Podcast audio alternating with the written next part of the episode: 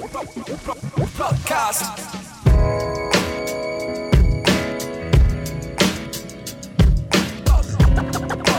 Podcast.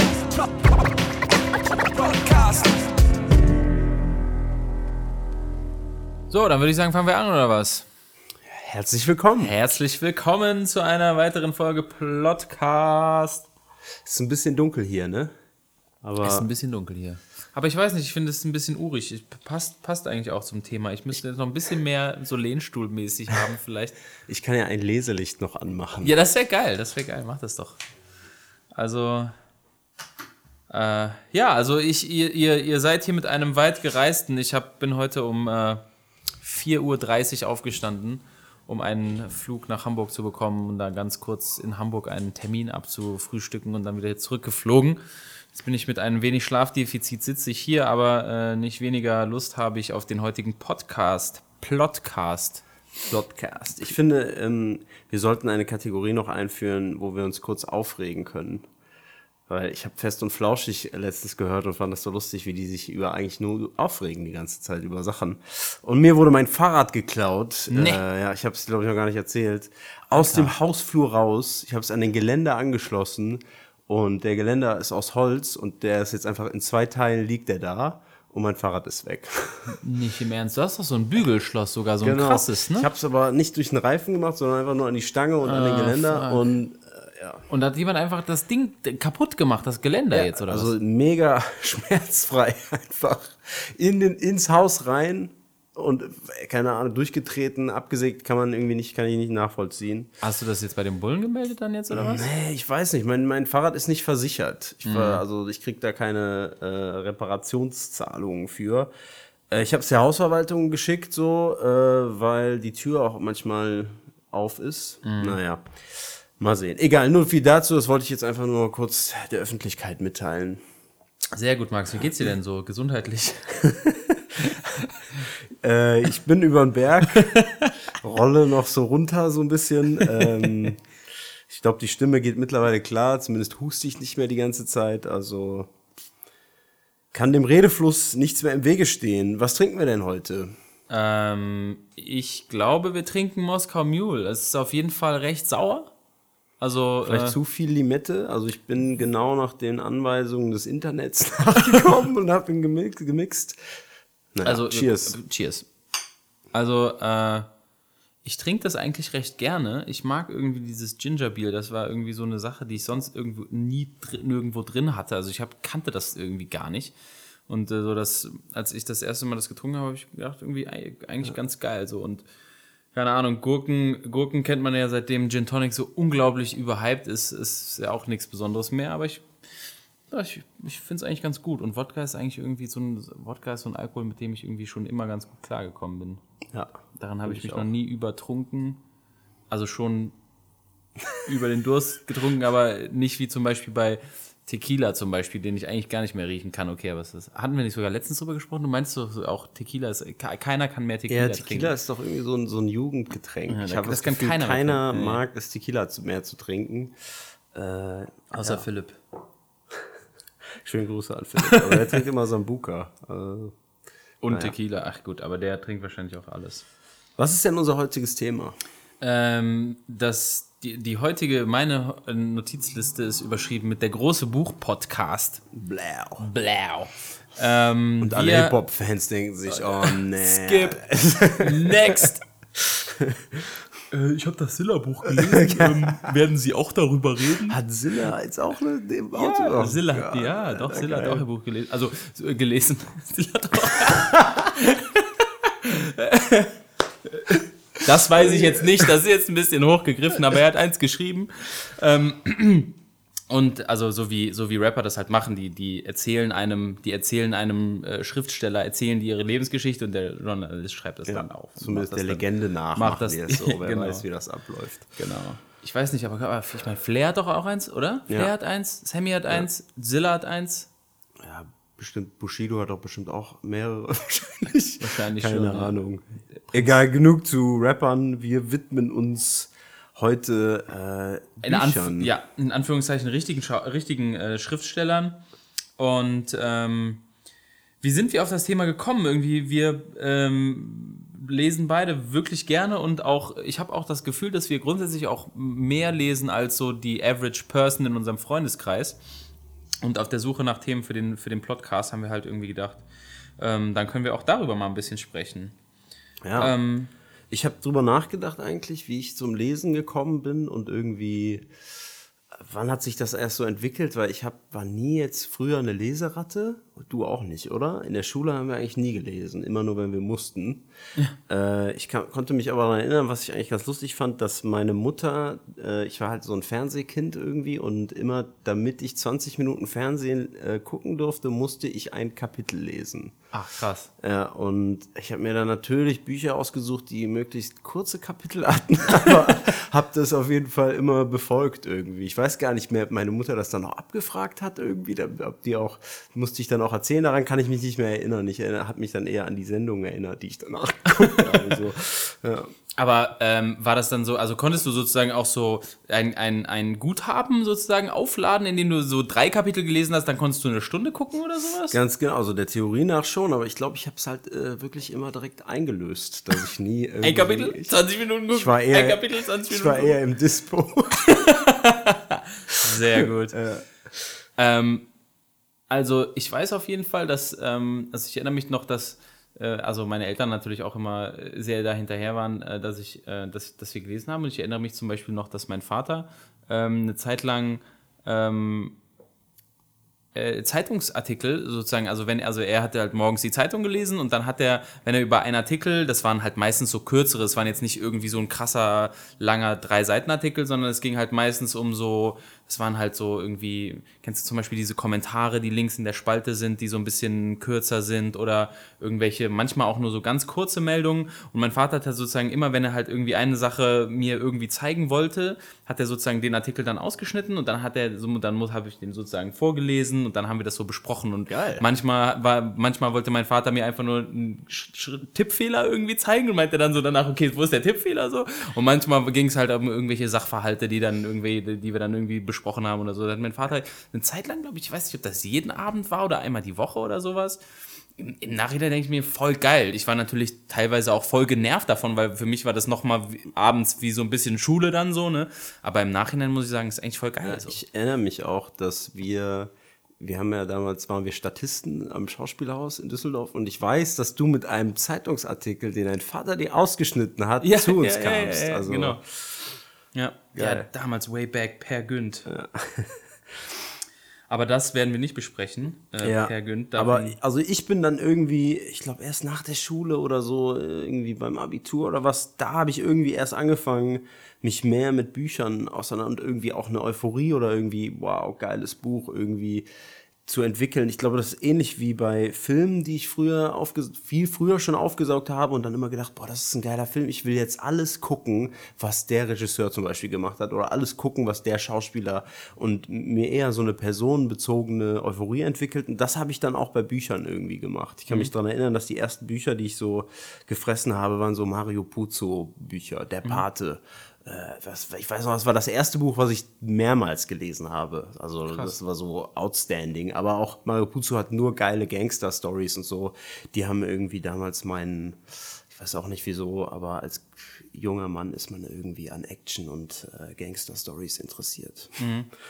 Äh, genau, sowas. Dann habe ich dann irgendwie nach und nach die einzelnen Schriftsteller irgendwie aufgesogen. Auch so Hunter S. Thompson fand ich früher ziemlich krass, äh, der Fear and Loathing geschrieben hat und äh, sehr coole Bü Bücher gemacht hat. Äh, auch diese, äh, irgendwie diese Crime-Fiction Stuff, der, den du liest und dann irgendwie direkt wieder vergisst, diese ganzen skandinavischen Bücher Glas und so ein Kram. die Tatorte unter den Büchern sozusagen. Äh, John Irving fand ich aber auch irgendwie geil, also und auch schnell auch schon immer in Englisch gelesen, irgendwie um Englisch zu lernen damals, als ich in London war und so. Deswegen, da hat sich das erst irgendwie so bei mir entwickelt. Wie war das denn bei dir? Also, ich überlege jetzt gerade, wann ich so wirklich intensiv angefangen habe, Englisch zu lesen. Ähm, ich weiß gar nicht, ob das war während meiner Zeit im Ausland. Ähm, ich erinnere mich, dass ich äh, eine ganz lange Zeit, nachdem ich dann äh, Vollzeit angefangen hatte zu arbeiten und eine Zeit lang immer gependelt bin, weil ich in Köln gearbeitet habe und in Düsseldorf ähm, gelebt habe, dann immer in der Bahn halt immer viel gelesen habe, aber so Artikel, die ich mir halt tagsüber, die mir sozusagen während meiner tagsüber Reportage, äh, Recherche ähm, so ein bisschen untergekommen war, ähm, die ich mir dann irgendwie gespeichert hatte, damals in so einem, äh, kennst du noch so RSS-Feeds? Ja, ja. Ja, das gibt ja nicht mehr so viel so im Moment, aber da habe ich halt irgendwie, hatte dann auch immer tausende von so RSS-Feeds zu verschiedensten Themen abonniert und Ich weiß noch, da war Martin so groß drin mit diesen ja, ja, RSS-Feeds. ja, ja, ja, der hatte auch jetzt noch, glaube ich, ich glaube Feedburner oder sowas hieß das Ding, was er da benutzt hat und da hatte der auch, hat er, glaube ich, auch jetzt noch irgendwie 2000 ungelesene äh, Beiträge drin. Ähm, Aber nee, das sind ja eher so Berichte, oder nicht? Genau, ich habe ja. halt am Anfang wirklich immer so eher so Artikel und so Fachliteratur irgendwie so, oder was heißt Literatur ist jetzt ein recht hoher Begriff, aber so halt Artikel zu aktuellen Themen so aus diesem Tech-Bereich und so und dann auch schon so ein bisschen äh, deeperen Kram, also jetzt nicht nur irgendwie eine Eilmeldung, neue Software veröffentlicht und dann halt, hat das irgendwie so drei Sätze so, sondern halt schon irgendwie so die neueste Entwicklung, ich weiß nicht, heute wäre das sowas wie ähm, ähm, ich könnte mir jetzt mal in meine Pocket-Liste gucken. Also Pocket ist auch so ein Späterlesendienst. Und immer wenn ich so Artikel sehe, die ich halt irgendwie interessant finde, zum Beispiel war letztens ein Artikel in, auf, äh, auf einem großen Portal, da ging es um die Entwicklung von Virtual Reality Pornos. Und, ähm, und also wie, was jetzt der aktuelle Stand von Virtual, Virtual Reality Pornos ist und die Porno, äh, Pornoindustrie ist ja immer ziemlicher Vorreiter, was so moderne Technologie angeht und so. Wir haben ja auch diese HD-Technologie recht weit von nach vorne gebracht. Codecs, mit denen man äh, Videos kleiner machen kann und sowas, wird ja auch immer sehr stark von der Pornoindustrie ähm, nach vorne gebracht und da war halt auch ein längerer Artikel eben über ähm, erste Pornos, die die halt mit diesem Virtual Reality machen und, und äh, Pornodarstellerinnen, äh, die dann da darin beteiligt sind und das keine Ahnung, finde ich immer super interessant, wenn man wenn wenn so ein Porno, Porno. Pornos sind immer super interessant. nee, aber irgendwie, ich finde es immer voll interessant, wenn so, wenn so zwei äh, vollkommen, also auf den ersten Blick so fremde Welten irgendwie so Technology und Porno irgendwie und dann hast du aber einen Artikel, der so die krassen Verzahnungen von diesen Themen irgendwie aufzeigt. Und ähm, äh, sowas, keine Ahnung, solche Themenartikel hatte ich dann halt irgendwie in, in meiner Leseliste. Damals jetzt noch nicht über Visual Reality, aber auch, auch damals halt irgendwelche Tech-Artikel hauptsächlich. Und da habe ich ja so angefangen, recht viel auf Englisch zu lesen. Und ich glaube, da ist es dann, äh, von da aus war dann irgendwann auch der Sprung, dass ich gesagt habe, wenn ich schon diese ganzen Artikel und sowas dann alle auf Englisch lese, dann kannst du auch anfangen, deine Prosa auch auf Englisch zu lesen. So, ne? ähm, ja, halt, wenn es Sinn macht, ne? wenn es im Original auf Englisch Also mit ist. diesen Berichten, das ist ja wie Zeitungslesen und so, das Genau. habe ich irgendwie nie so richtig für mich entdeckt. Also, aber egal, in was, was ich irgendwie so an Medien aufsauge, habe ich immer gemerkt, dass ich nicht so der, dieser Aktualitätsaffine bin. Irgendwie äh, ist mir das immer zeitungebunden, wie ich das wahrnehme. Und bei Büchern ist das, glaube ich, am stärksten. Also, oder bei auch, auch Zeitungen und Berichten und so. Irgendwie habe ich das nie gelesen. Also auch sch- schon mal schön, dass wir so eine äh, und so einen Unterschied schon mal haben in unserer Wahrnehmung. Liest du denn Fachbücher? Ja, auch fast gar nicht. Ich, du warst immer der, der Dude, der die Sachbücher gelesen hat. So, ich war immer der Dude, der die Romane und diese Belletristik und sowas gelesen hat. Ähm, Wobei ja, du hast ja dieses, dieses, Sex at Dawn Buch Ja, ist, ja genau, dann, ist ja. ja dann da eine Ausnahme. hin und wieder habe ich auch Sachbücher. Ähm, ja, also auch im Zuge des Filmstudiums liest man ja auch mal coole Sachbücher und so. Aber irgendwie so richtig fressen tue ich die nicht. Ich tue mich ja auch zum Beispiel voll schwer mit dem Stephen Hawking Buch. Ich will es immer lesen und finde es auch immer voll geil, aber ich brauche dann auch, will das alles auch verstehen und dann braucht man auch, muss man die Seiten auch immer dreimal lesen und so und deswegen komme ich damit einfach nicht voran. Ey. Es wird, glaube ich, das längst ungelesenste Buch, was ich immer so angefangen habe, was bei mir rumliegt. Aber das geht mir tatsächlich genauso. Also ich kämpfe genauso mit diesen Sachbüchern. Und äh, immer wenn ich ein Sachbuch gelesen habe, dann denke ich mir, also jetzt erstmal drei äh, Nicht-Sachbücher lesen, so, damit du halt irgendwie wieder so an dieses Ja. Page-Turnen, so, da, das, hab, da, das macht ja auch voll Spaß, einfach sowas zu lesen, wo du merkst, so, boah, das verfliegt einfach nur so, die, du fliegst dem Ende entgegen. Irgendwie Ja. so, ne? Das ist natürlich auch ganz geil. Ähm, also ich habe hier unter, also ich habe hier auch natürlich einen, äh, einen Stichpunkt mir aufgeschrieben, Romane versus Sachbücher und um dich auch genau dazu Ja. zu fragen. Und äh, also ich habe mir als Antwort aufgeschrieben, am liebsten Romane, die so informativ sind wie ein Sachbuch. Das finde ich eigentlich natürlich voll geil. So, ne? Wenn du ein, wenn du, wenn du was hast, was irgendwie schon so dieses Fiction-Element hat und diese Spannung irgendwie ist und dann aber trotzdem voll informativ ist. Also ich würde jetzt mal mich aus dem Fenster lehnen und sagen, ähm, eigentlich so diese Idee von sowas wie, wie hieß der nochmal, Dan Brown, Illuminati, da gibt's ja auch so ziemlich viele Fakten und so, die da drin Ja. sind, die, was aber trotzdem super, ein super äh, spannendes Buch halt auch ist. Ne? Ich glaube, da gibt es auch einen Überbegriff für. Und das wäre auch die perfekte Überleitung zu dem ersten Buch, was wir eigentlich, äh, was wir beide gelesen haben und besprechen wollten, weil ich bin über den Begriff Teaching Novel ge gestoßen. okay, ja. Und das ist sozusagen, äh, wie du gerade gesagt hast, irgendwie äh, ein Sachbuch in einer Fiktion erzählen. Und äh, das finde ich auch mega geil, weil, wie gesagt, ich mit Sachbüchern irgendwie, finde ich irgendwie relativ unsexy und ähm, äh, finde es dann halt aber auch voll geil, irgendwie so einen Einblick in so Themen zu bekommen, die total, eigentlich total analytisch sind und so. Also bei Ja. dem ersten Buch kann ich ja jetzt mal nennen, ist äh, Und Nietzsche weinte. Äh, wie heißt der Autor nochmal gerade? Ähm, Irwin Yalom, also Y-A-L-O-M geschrieben und äh, Irwin, ja, auf jeden Fall. Amerikanischer Irwin. Autor, Autor, Irwin, ich weiß nicht, wie man es ausspricht, Irwin Yalom, würde ich jetzt mal sagen. ja. Ja. Und ähm, ich weiß nicht, ich kann ja einfach mal anfangen, über das Buch zu reden, so Ja. ein bisschen. Ähm, es ist halt eine fiktive Handlung, in der real existierende Personen mitspielen. Äh, also Friedrich Nietzsche, Josef Breuer, Lou Salome, Sigmund Freud. Ich glaube, das sind so alle, glaube Ja. ich. Und äh, der Protagonist ist eigentlich Josef Breuer, also es ist mehr oder weniger aus seiner Perspektive, wenn ich mich recht erinnere. Ähm, und dort wird halt Friedrich Nietzsche, ähm, also Friedrich, die, die, Friedrich Nietzsche wird dort, also die haben sich nie getroffen, alle. Aber in diesem Buch ist sozusagen eine fiktive Handlung, wo sie sich alle treffen. Finde ich schon mal ziemlich geil. Finde ich auch, habe ich sonst irgendwie, kann ich mich jetzt nicht daran erinnern, sowas mal gelesen zu haben. Oder? Kannst du irgendwas Vergleichbares mal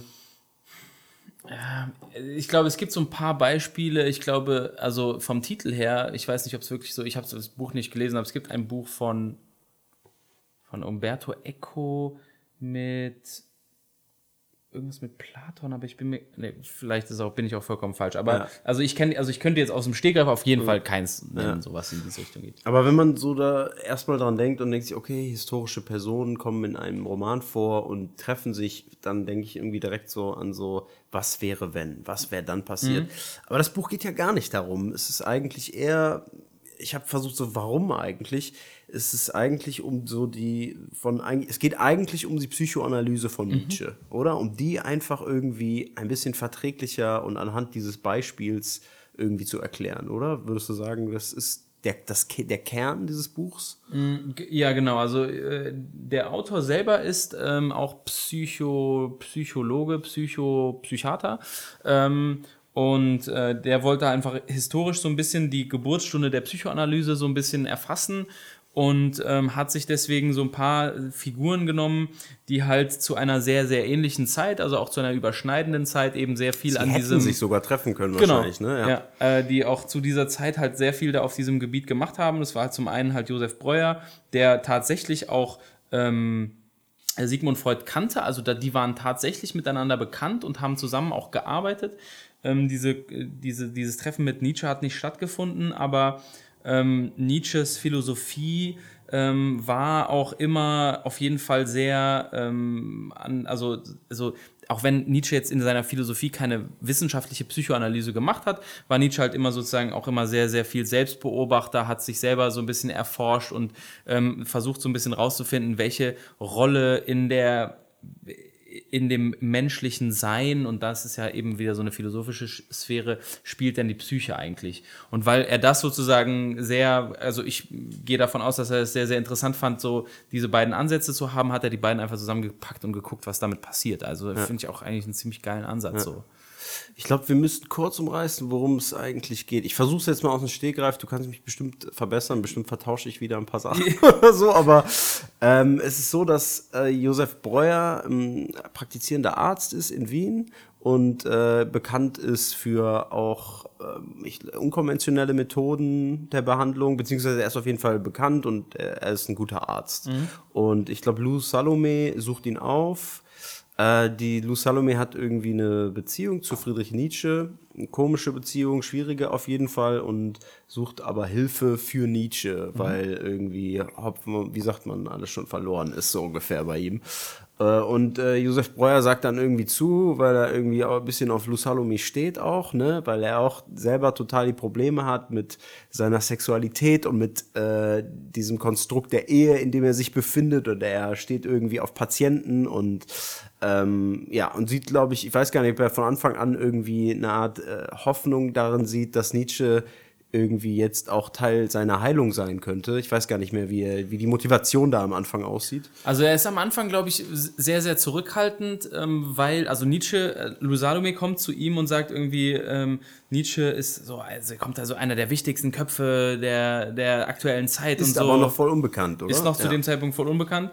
Und, ähm, und äh, Nietzsche, und das ist auch tatsächlich historischer Fakt, war immer sehr krass geprägt von, von Kopfschmerzen. Vor allen Dingen so, so man, man weiß nie, woher das, also man weiß nicht genau, woher das kam. Heute, heute ist, glaube ich, eine recht anerkannte These, dass er irgendwie äh, Syphilis hatte und dass es dadurch auch kam. Aber ähm, Genau weiß man es, glaube ich, nicht. Und er nimmt sozusagen das zum Anlass, äh, den Nietzsche in seiner Story zu Josef Breuer zu schicken, weil er damals auch ein sehr, sehr angesehener Arzt war irgendwie. Und Lou Salome übernimmt es halt für ihn, weil sich Nietzsche nie selber herabgelassen hätte und, zu- und zu einem Arzt gegangen Ja. wäre.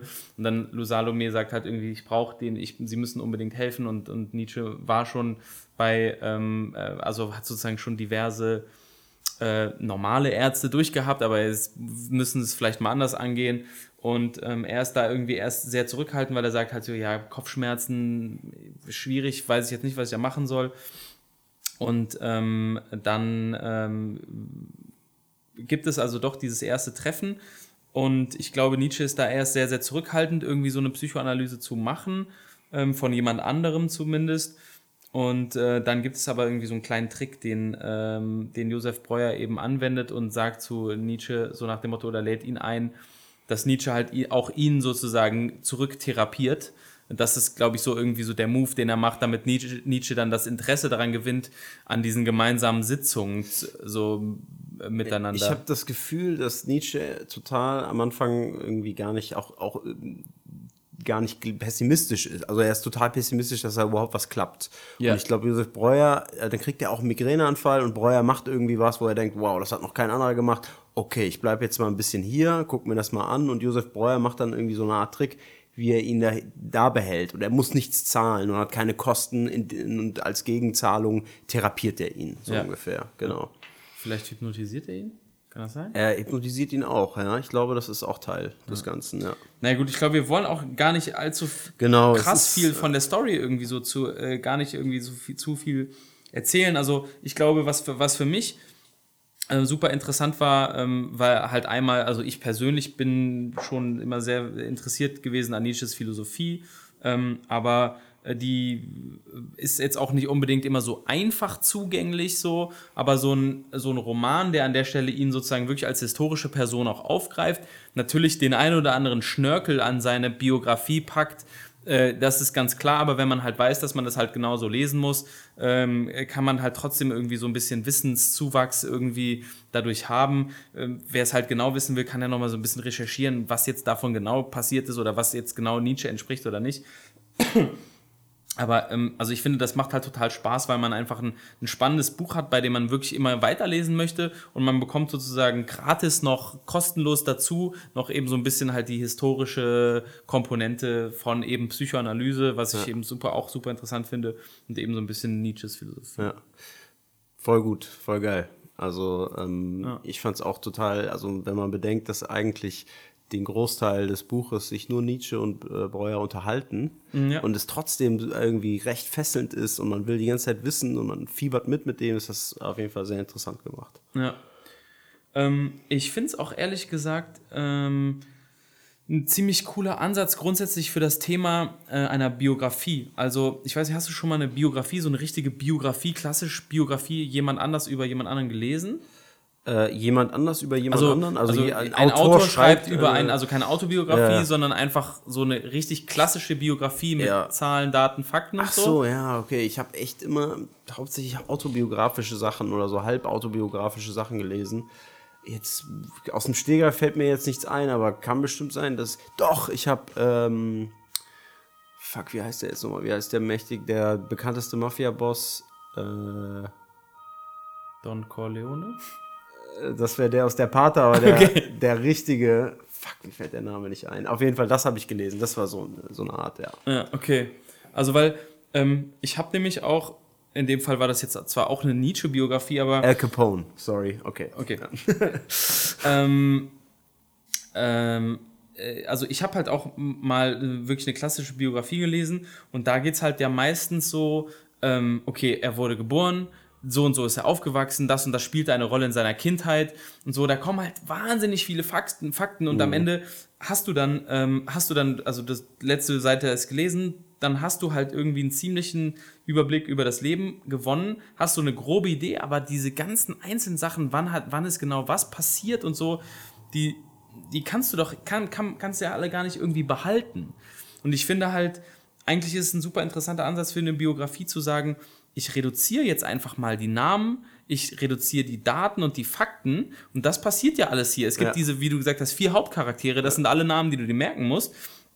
Und ich habe jetzt auch nicht irgendwie, ist auch irre- irrelevant, ob das jetzt, ähm, weiß ich nicht, 1845 passiert ist oder 18, 1871 oder was, keine Ja. Ahnung, ist ja vollkommen Wurst. Darum geht's nicht, sondern du bekommst irgendwie so eine Idee von etwas so. Und das finde ich eigentlich ziemlich geil, um so, so einen Einstieg zu bekommen in, äh, in einen Autor oder in eine Person, ähm, als wenn man jetzt halt irgendwie hingeht und sagt, okay, ich, ich weiß jetzt genau, an welchem Tag der geboren wurde und wann er gestorben ist. Ja. ne?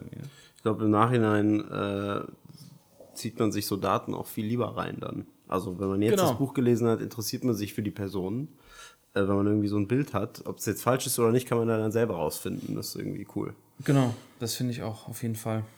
Also, äh, ja, also und Nietzsche weinte war jetzt äh, von den äh, Büchern, die wir jetzt halt gesagt haben, die wir beide gelesen haben und worüber wir so ein bisschen sprechen wollten, äh, war jetzt eine der, der, der beiden, auf die wir uns ganz gut äh, einigen konnten, weil wir den beide irgendwie super spannend und äh, lehrreich fanden. Hast du die Verfilmung eigentlich gesehen? Ich hab, bin nämlich äh, darauf gestoßen, dass das mal verfilmt wurde. Ne, ich auch nicht. Ich dachte, Ich habe noch ein weiteres Buch von, von dem gleichen Autor gelesen, ähm, das heißt äh, Die Schopenhauer Kur. ich habe mir Also- heute erst zwei nochmal von ihm bestellt, weil ich dachte so, ey cool, ich Ah. will da eigentlich mal mehr lesen. Aber die Schopenhauer-Kur habe ich mir aus irgendeinem Grund nicht bestellt. Ich habe mir das erste Buch, die Rote Couch oder so, bestellt. Ja. Und noch ein anderes, dessen Namen ich jetzt auch wieder vergessen habe, aber ähm, die Schopenhauer-Kur hätte ich auch fast bestellt. Naja, Ähm, äh, also es ist anders, ist, ist nicht so wie Nie- und Nietzsche weinte. Äh, ich fand und Nietzsche weinte am Ende auch besser, aber ähm, äh, von, von diesem Autor, also wer das Buch liest äh, und, und sagt irgendwie, ich habe Bock auch auf noch mehr irgendwie ähm, Autoren, Schriftsteller, Personen, Philosophen kennenzulernen über diese Art von, ähm, von, von Fiktion, der wird bei diesem Autor auch noch das ein oder andere finden. Ist, hat er nicht sogar noch eins auch? Hat er nicht sogar, hat er nicht auch noch ein weiteres Buch, das auch zumindest im Namen äh, um noch einen Philosophen oder sowas ich glaube schon. Also ich habe das Gefühl, dass alle Titel so ein bisschen in die Richtung, dass alle Titel so ein bisschen in die Richtung gehen.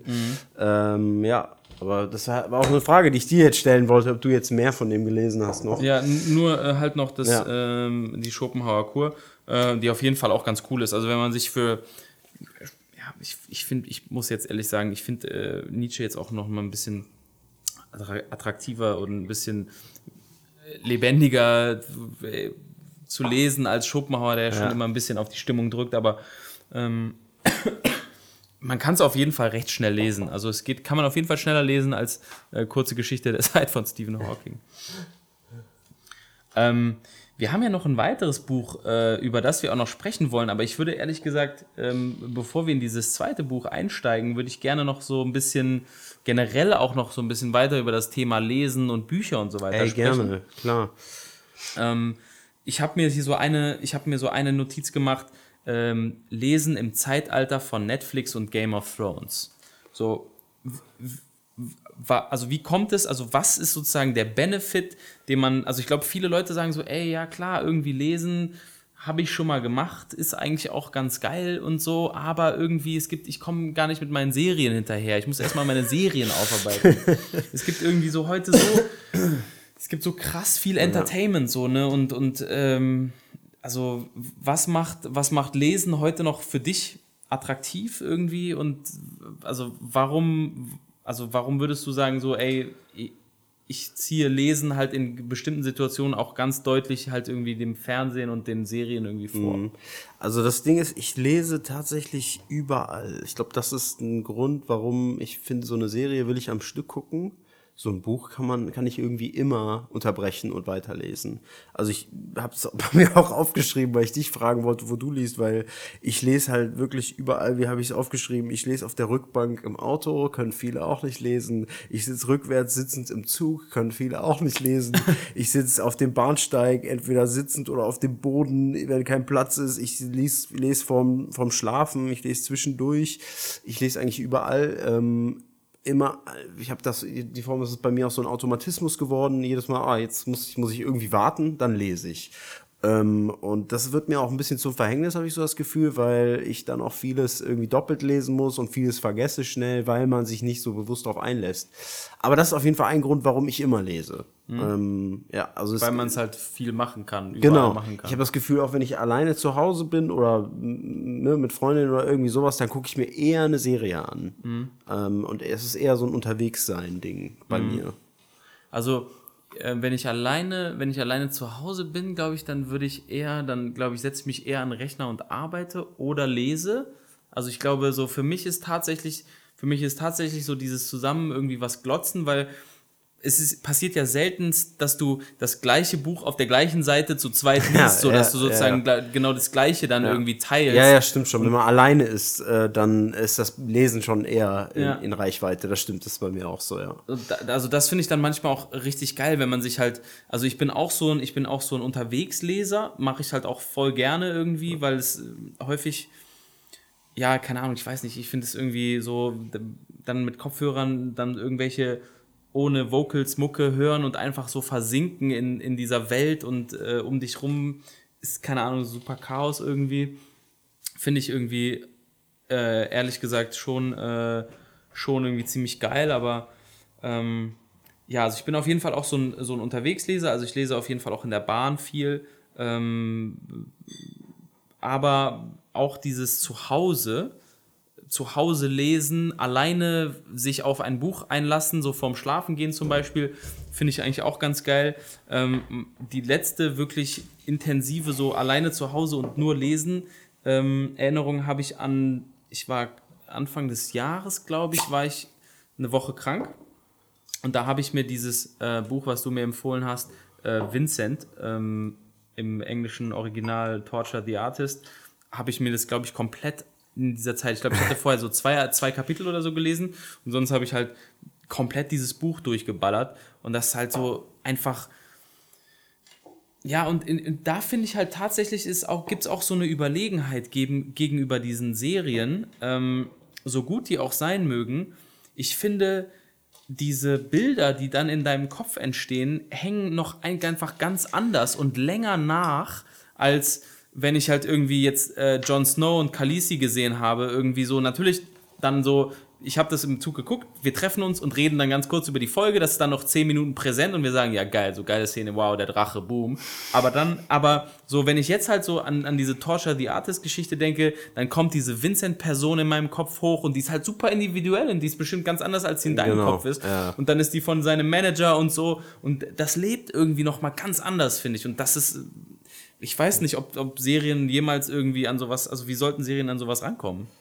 Ja, da gebe ich dir absolut recht. Also ich, das ist natürlich viel intensiver. Das Bild bildet, also kommt irgendwie zusammen in deinem Kopf von den Bruchstücken auf. Und bei allen irgendwie visuellen Sachen, die man wahrnimmt, ist halt so Impact direkt alles da. Ähm, deswegen ist das viel nachhaltiger, denke ich. Nehm, würde ich direkt so unterschreiben. Ja. ja. Deswegen Leute, lest. Ja, der, dieser Moskau Mule hier, ist Nummer besser zwei, ist, jetzt? ist auf jeden Fall besser. Ich finde, der ist auf jeden Fall besser. Also Okay. wir sind hier schon bei Nummer zwei angelangt.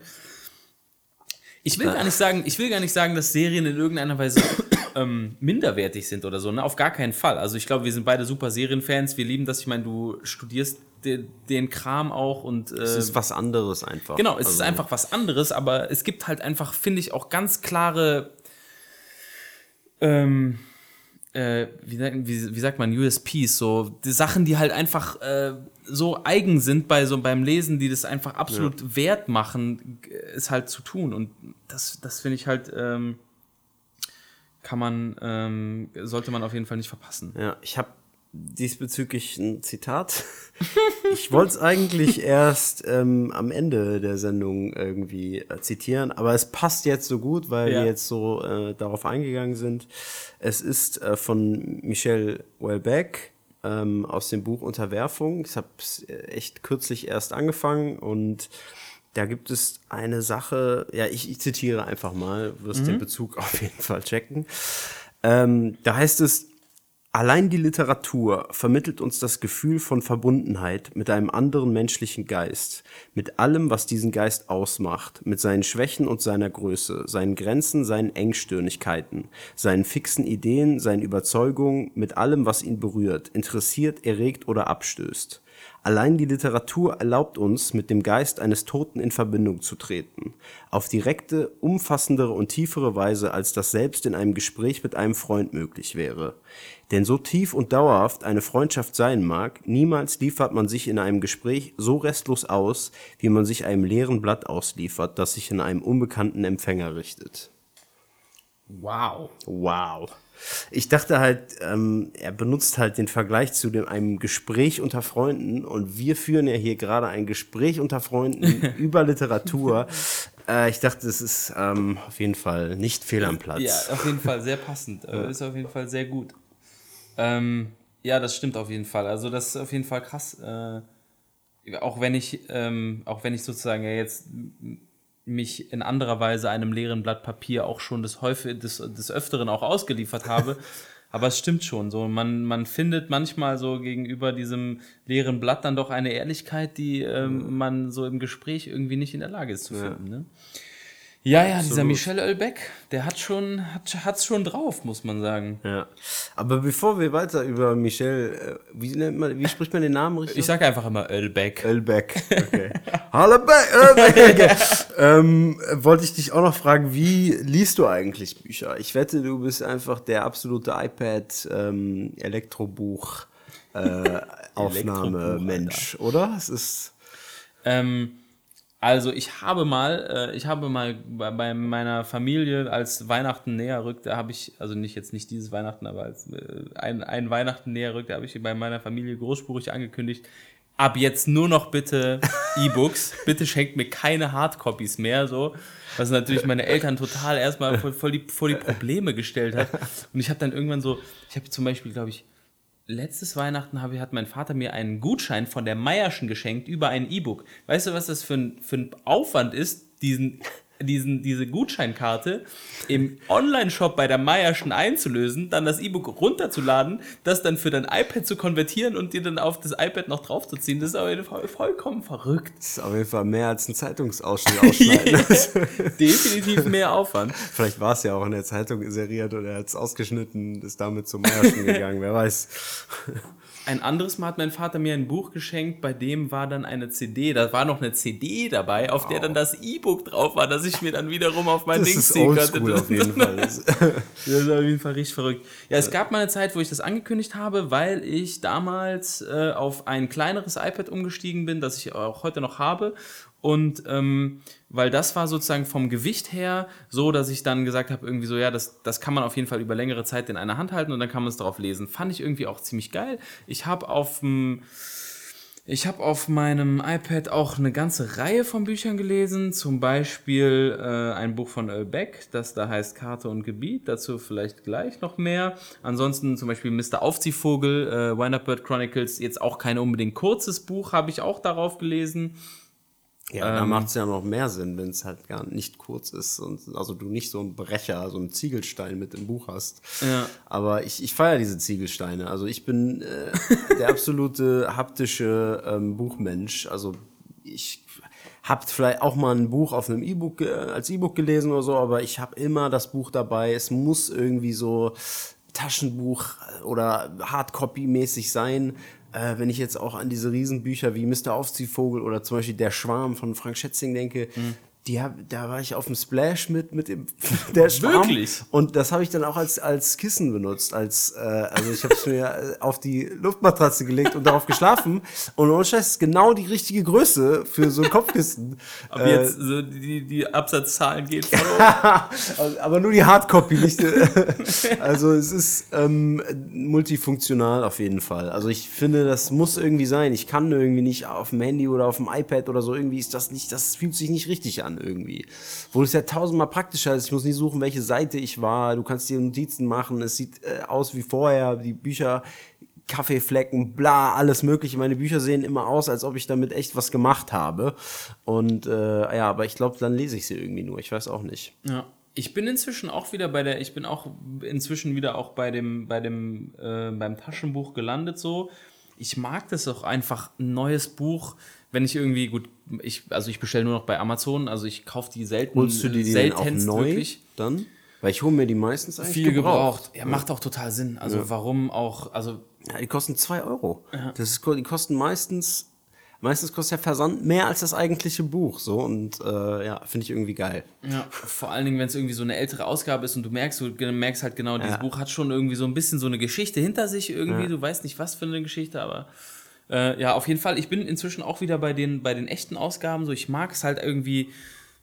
mh, wie- Also ich finde irgendwie so, wenn du dieses Buch dann so in der Hand hast, als das, als dieses Buch irgendwie so dann, es ist so, ich, ich sitze dann mit diesem Buch und es ist so, als würde ich so, ich, ich, ja, ich werde es mir aneignen, dieses Buch und ich, wir haben jetzt diesen geheimen Pakt, äh, dass wir jetzt äh, äh, gemeinsam mich äh, schlauer machen wollen und irgendwie, das ist schon irgendwie so Ja. eine ganz geile Sache. Ja, voll.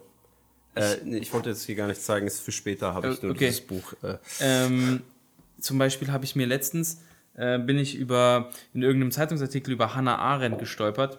Eine Philosophin, äh, die ähm, Ende des 20. Jahrhunderts, ich hoffe, ich sage jetzt nichts Falsches, geschrieben hat und ähm, habe irgendwie so, ne, weil sie, weil sie immer sehr viel, also hat viel über Macht geschrieben und auch so totalitäre Regimes, also Post Zweiter Weltkrieg und Drittes Reich und so. Ähm, und da auch immer, also ich habe halt immer so ein paar Zitate gelesen, die ich super interessant fand. Dann habe ich irgendwann halt irgendwann gesagt, komm, scheiß drauf, ist jetzt auf jeden Fall Zeit, mal ein bisschen Hannah Arendt irgendwie. Und da- da- das erste, im ersten Moment, auch wenn ich sozusagen jetzt noch gar keine Zeit hatte, die Bücher zu lesen, aber einfach nur so zwei Bücher, also in ihrem Gesamtwerk in Amazon zu stöbern, dann diese zwei Bücher daraus zu picken, das zu bestellen und die dann zu haben, die kommen dann bei mir auf die Firma und dann packe ich das aus und in meinem Amazon und also in meinem Amazon-Päckchen. Ich hoffe, dass jemand reinkommt und mich fragt, was hast du denn da bestellt? Hannah Arendt, das habe ich ja noch nie gehört. Und dann sage ich, ja. Ja. Und das ist irgendwie so dieses, ah, dieses ist irgendwie ein geiles Gefühl irgendwie. geil, ja. Das macht schon Spaß. Deswegen, ähm, ich habe mir zwar, also ich bin, war, äh, war begeistert von iPad, bin jetzt wieder so ein bisschen eher auf dem Buchfilm, hab jetzt das alte iPad, äh, das alte Kindle von meinem Vater geerbt. Vielleicht werde ich da auch wieder ein bisschen, dann wieder doch, wie es mir nochmal mit dem Kindle versuchen, weil es ja doch ein bisschen anders ist als iPad. Aber im Moment bin ich auf jeden Fall der, der Real Paper, Paper Fan. Ja, cool. Also bei Drehbüchern oder so, das lese ich immer auf dem Handy oder auf irgendwie digital, weil so ausgedruckt DIN A4 oder so bin ich jetzt auch überhaupt kein Fan von, von so scheiß Zetteln und so, das ist doof. Entweder Buch oder äh, anderes geht. Ähm, ja, aber liest du auch zum Beispiel mehrere Bücher gleichzeitig? Mein Vater meinte immer, ja, ich habe früher drei Bücher gleichzeitig gelesen. So, ähm, das kann ich zum Beispiel irgendwie gar nicht. Ich habe ähm, jetzt gerade, ähm, ich hatte dir erzählt, dass ich angefangen habe, 1984 zu lesen. Davon habe ich jetzt eine kurze Pause eingelegt, weil ich jetzt gerade noch mal Great Gatsby für ein anderes Projekt äh, von mir äh, noch mal durchgepeitscht habe. Und deswegen habe ich jetzt sozusagen gerade, also theoretischerweise 1984 und Great Gatsby gleichzeitig, wobei ich aber das eine einfach pausiert habe, verstehe. jetzt Great Gatsby durchgeballert Ja. habe und jetzt wieder zu äh, 1984 zurückkomme. Genauso wie wir Stephen Hawkings auch unterbrechen. ja, ja, genau. Also, ähm, äh, das aber eigentlich, nee. Also eigentlich versuche ich die Sachen dann schon im Zusammenhang irgendwie so durchzulesen. Ähm, die müssen schon, also da muss ich schon sehr Bock auf ein Buch haben, dass Ja. ich dann ein anderes dann irgendwie weglege. Also das mache ich dann eigentlich eher nicht. Ja. Ich habe hier nur gerade mal dran gedacht, da habe ich vorher gar nicht dran gedacht, was es noch für andere Formen gibt als nur ein Buch, weil für diejenigen, die vielleicht ein Buch zu langweilig ist, ich habe mal ein Buch geschenkt bekommen von einer Freundin. Äh, das ist ein experimenteller Roman. Also da ist sozusagen mehrere Fiktionen, die um ein Buch rumspielen. Also das ist, ich habe es nicht bisher geschafft zu lesen, weil ich glaube ich die falsche Methode gewählt habe, es zu lesen. Es gibt halt äh, im Internet unterhalten sich die Leute darüber, Okay. wie man das lesen kann. Es ist, äh, ich sag einfach mal, was es ist. Vielleicht einige kennen das bestimmt. Das ist das Schiff des Theseus. Ähm, das Buch ist eigentlich von Doug Dorst, aber äh, diese Konzeption dieses Experimente Experiments ist von J.J. Abrahams, den man auch sicherlich als Ah, äh. Regisseur äh, kennt. Und ähm, das ist wie gesagt ein normales Buch, was in einer Bibliothek steht und eine, ein Dialog geführt wird um das Buch rum. Also anhand äh, Randnotizen schreiben sich zwei Personen, die sich nicht kennen, ähm, hin und her und legen dieses Buch immer wieder in die Bibliothek, damit der andere es lesen kann. Und das geht parallel sozusagen zu dem eigentlichen Roman, der spielt. Das ist irgendwie ganz geil, weil man ein Buch dadurch irgendwie aus so vielen verschiedenen Perspektiven erleben kann. Man kann das Buch theoretisch erstmal normal lesen, dann kann man irgendwie auf diese Randnotizen eingehen und bla bla bla. Also wer sich rein im, äh, reinfuchst, kann da, glaube ich, ganz viele verschiedene Wege finden. Das ist natürlich dann auch noch jetzt so ähm, aus der Dimension des Lesens heraus, in dem sozusagen Postkarten auch noch von den beiden, die sich unterhalten, drin sind und Menükarten, Servietten, alles Mögliche.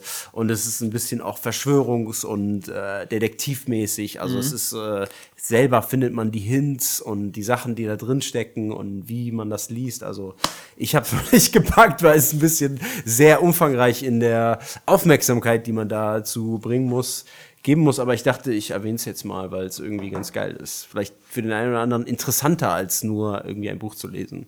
Krass, das heißt, diese Randnotizen, die ich jetzt hier, äh, während ich jetzt äh, das Buch äh, mir mal geschnappt habe und da so ein bisschen durchgehe, diese handschriftlichen Randnotizen, sie sind aber schon gedruckt, ja. Das heißt, wenn Ja. ich das Buch kaufen würde, dann hätte ich genau die gleichen handschriftlichen Notizen da drin, ja. Ganz genau, das ist schon ne, in, in Serie gegangen, das ist jetzt kein Unikat, ähm, aber es ist halt so, äh, der Druck ist halt so getan, als ob die mit Kulis oder unterschiedlichen Stiften Randnotizen machen und sowas. Und auch so ein bisschen nach Emotionen geschrieben. Also es ist halt Handschrift, die gedruckt ist daneben, ja. Und diese ganzen Einleger, die man jetzt hier so findet, die sind äh, jetzt, an- die sind von nicht von dir an der Stelle irgendwie verteilt Nein, nein, worden, die sondern sind- die sind ähm, Die sind alle drin und auch äh, an speziellen Seiten, wo sie drin sein sollen, wie sich die beiden Protagonisten, also um die eigentliche Fiktion herum, auch Ja. an welcher Stelle die miteinander kommunizieren. das so. finde ich ja richtig geil. Habe ich dir nicht davon erzählt vorher? Krass, Nee, na gut. Davon, das kenne ich noch überhaupt gar Zum nicht. Geburtstag bekommen. Von der Nina. Vielen Dank an Nina an der Stelle. Ja, dann sollten wir vielleicht nochmal sagen, ähm, Ship of Theseus heißt Ja. das Ganze, von VM Strucker. Wenn wir es beide gelesen haben, machen wir in Staffel Ein- 10 eine ganze Folge drüber. den Ship of Theseus Podcast. Voll geil. Ja, super geil. Habe ich, äh, also ich hatte jetzt, ich hätte jetzt gedacht, äh, dass du mir jetzt was erzählen willst über, weil du jetzt bei anderer Art zu lesen warst. Ja. Kennst du noch diese Bücher, wo man selber Entscheidungen treffen konnte? Wo dann so stand, äh, wenn du, also sozusagen sollte, Horrorstory, Szenario, sollte sie jetzt die Tür öffnen oder sollte sie lieber weggehen? Und dann, wenn du sagst, Kannst sie sollte die Tür öffnen, ne? bitte an 64 weiterlesen, ansonsten auf 102 irgendwie Die sowas. Bücher habe ich nie gelesen. Ich kenne das halt nur aus Games, diese Art, sozusagen, diese Fiktion äh, durchzuleben. Aber äh, hast du ein Buch parat, ich, ich, du ich, gelesen? nee, Das, waren, das, war halt, das waren halt so Kinder, waren halt so Kinderbücher so, Mhm. ne? aber das fiel mir jetzt irgendwie so gerade ein bei diesem, bei dieser, äh, als du so über eine andere Art irgendwie Ja. eine ganz, also keine Ja. lineare Story zu haben, sondern halt irgendwie Einfluss zu springen. nimmst, ne? oder na, nicht wirklich Einfluss nimmst, aber entscheiden kannst, was du, Ja. wie du weitermachst. Ja, ja. schön. Ähm, wollen wir uns Michelle Welbeck äh, widmen? Oder? Wir können uns gerne, wir können uns, ich habe noch ein paar Sachen, aber die können wir auch im Nachhinein noch machen. Ja, ähm, unser zweites Buch, was wir heute als äh, Querschnitt von unseren beiden Leseerfahrungen genommen haben, wo Grundlage äh, auf der wir uns unterhalten können, ähm, Karte und Gebiet. Das ist auf jeden Fall ein Buch, was ich erst vor ein paar Wochen gelesen habe. Ähm, ich will noch nicht sagen, wie ich es finde. Vielleicht willst du kurz. Ist eigentlich relativ schnell erzählt, worum es geht, ne? Ja, ich denke schon. Ähm, ich, ich, also bei irgendeinem wollte ich, bei irgendeinem wollte ich dir die inhaltliche Wiedergabe Inhaltlich, ja gut, komm, dann mache ich, äh, fange ich einfach an und wie immer verbesserst du mich dann einfach. ähm, also in dem Buch wird die Geschichte aus der Perspektive von Jet, nein, nicht aus der Perspektive, also es wird die Geschichte über Jet Martin erzählt, so heißt er, ne? Jet, J-E-D, geiler Name auf jeden Fall.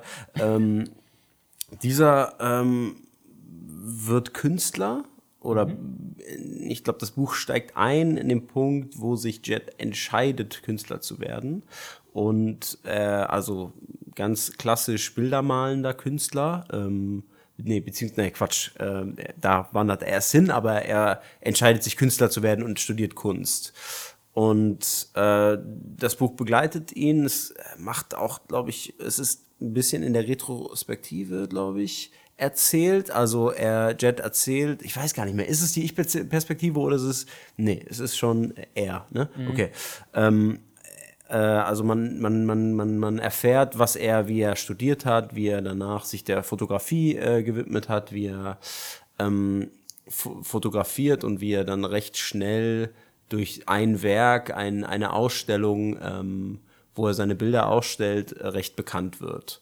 Und ich glaube, es springt auch ab und zu in die Jetztzeit. Man weiß aber nicht genau, wo man jetzt gerade in Jets Leben ist. Äh, springt aber immer wieder zurück in diese Zeit, wo er auf jeden Fall, ähm, ich glaube, der Name Karte und Gebiet kommt auch da, dadurch zustande, weil Jet ähm, Karten, also Michelin-Karten fotografiert und diese ähm, künstlerisch fotografiert und äh, in aus, also Drucke macht und aufhängt und eine Ausstellung macht, die relativ erfolgreich ist. Er verkauft die dann über einen Online-Shop und wird kann da, da kann dadurch leben.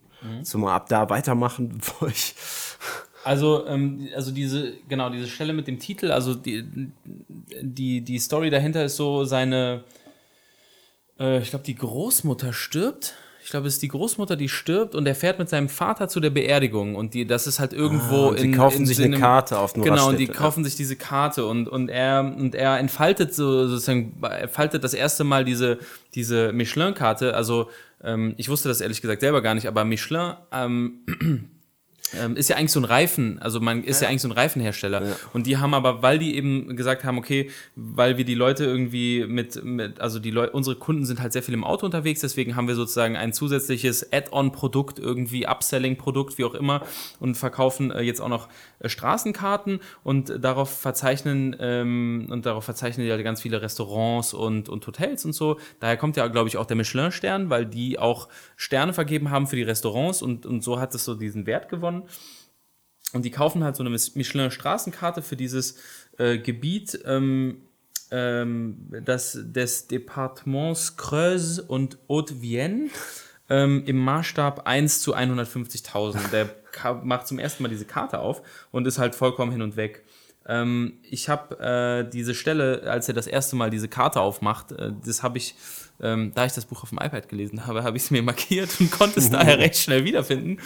Ähm, ich kann das vielleicht einfach mal, kann es vielleicht einfach mal so zitieren, weil, weil ich, ich finde es einfach, wenn es schon der Titel ist, dann kann man da Klar. auch noch mal kurz drüber sprechen. Äh, also, diese Karte war geradezu erhaben. Bis ins Innerste aufgewühlt, begann er vor dem Verkaufsständer zu zittern. Noch nie hatte er etwas sowas etwas so Herrliches gesehen, das so reich an Emotionen und Sinn war wie diese Michelin-Karte der Departements Creuse und Haute-Vienne im Maßstab 1 zu 150.000. Die Quintessenz der Moderne, der wissenschaftlichen und technischen Erfassung der Welt war hier mit der Quintessenz animalischen Lebens verschmolzen. Die grafische Darstellung war komplex und schön, von absoluter Klarheit und verwendete nur eine begrenzte Palette von Farben. Aber in jedem Örtchen, jedem Dorf, das seiner Größe entsprechend dargestellt war, spürte man das Herzklopfen, den Ruf dutzender Menschenleben, dutzender hunderter Seelen, von denen die einen zur Verdammnis und die anderen zum ewigen Leben berufen waren.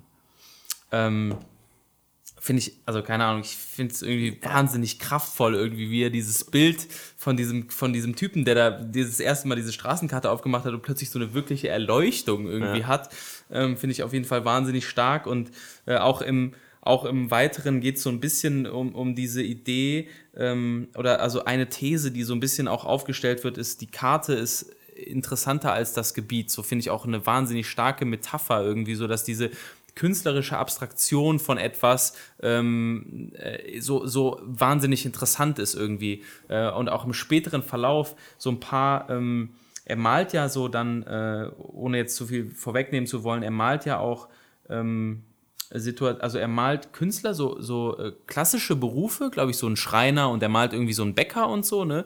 Und, und äh, dann geht es auch so ein bisschen um diese, Das ist aber, muss man dazu sagen, 10, 20 Jahre später oder so. Mhm. Ähm, ne? Also man ist ja irgendwie, das Buch schildert das Dasein dieses Künstlers Mhm. und auch so die Mechanismen des Kunstbetriebs und er ist halt total der, äh, ne, also Eremit eigentlich und äh, macht eigentlich nur diese zwei Sachen in seinem ganzen Leben. Ne? Kann man so jetzt mal als Spoiler schon äh, sagen. Und dann, genau, kommt er, macht er diese Bilder danach und diese, diese einfachen Berufe und diese Situation, die er schildert, irgendwie über 100 Sachen, die er malt. Und dann stellt er sie auch erst aus, alle. Ja.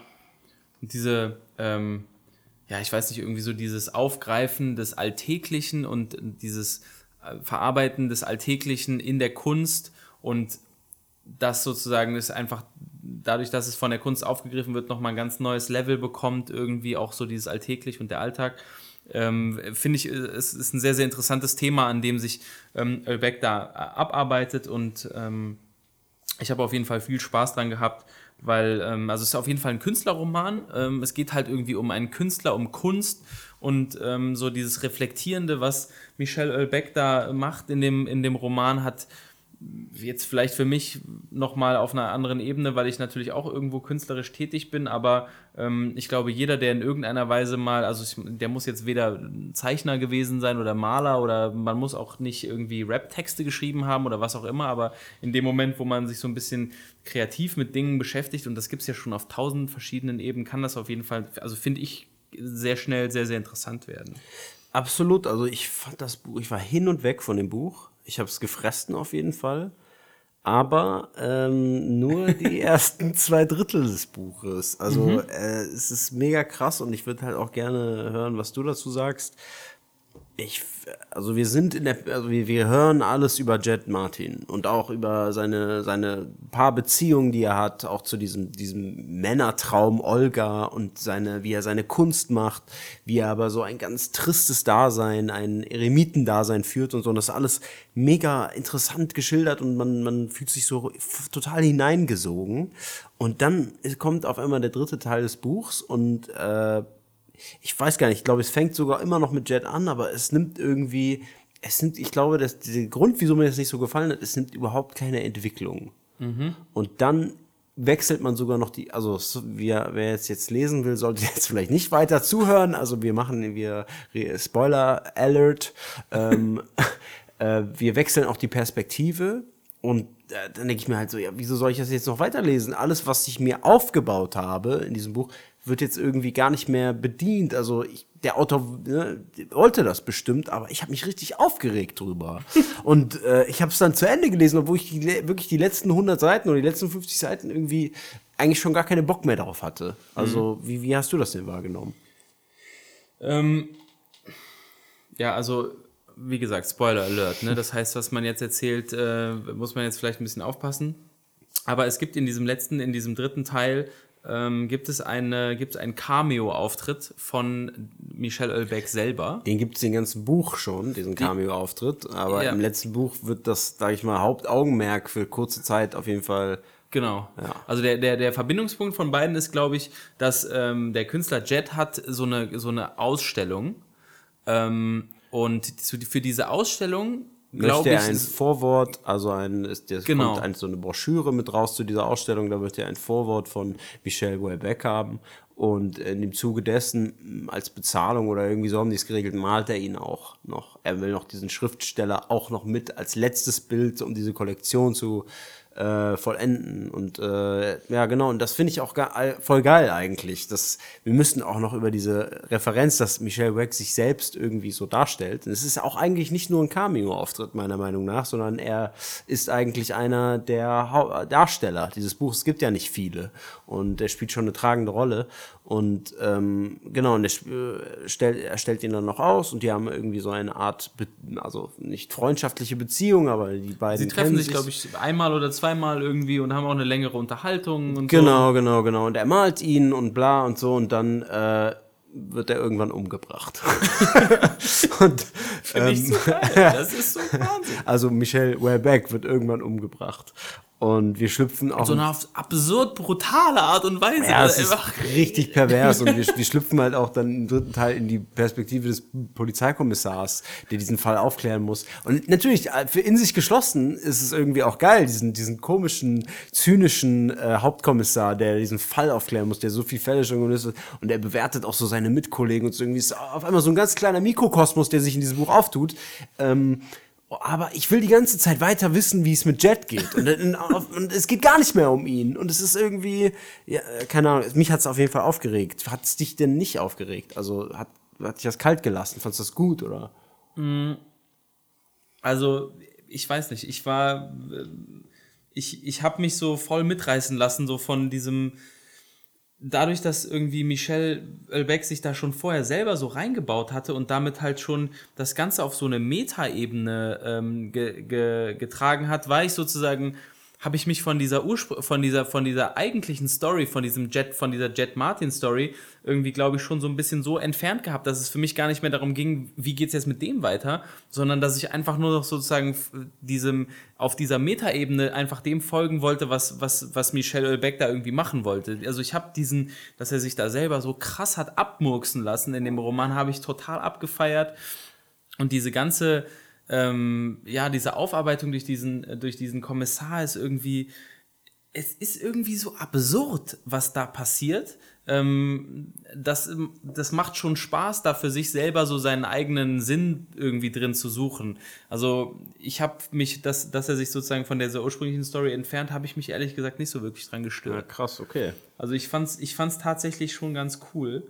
Ähm, ich weiß gar nicht, was ich sozusagen letztendlich für mich rausgezogen habe als, als Quintessenz, warum dieser letzte Teil passiert, aber ich habe irgendwie immer so ein bisschen versucht, das, was im ersten Teil passiert, nämlich diese, ähm, diesen Unterschied von Karte und Gebiet und ähm, dass, äh, dass die Kunst zu bauen oder Verkünstlichung des Alltags. Sozusagen, ich habe versucht, diese Metapher, glaube ich, auch auf das zu beziehen, was dann da letzt letztendlich passiert ist. So nach dem Motto, er hat vorher ja total die These aufgebaut und dann weg, dann bricht er den Roman sozusagen von dieser theoretischen Ebene plötzlich runter auf eine ganz andere Story.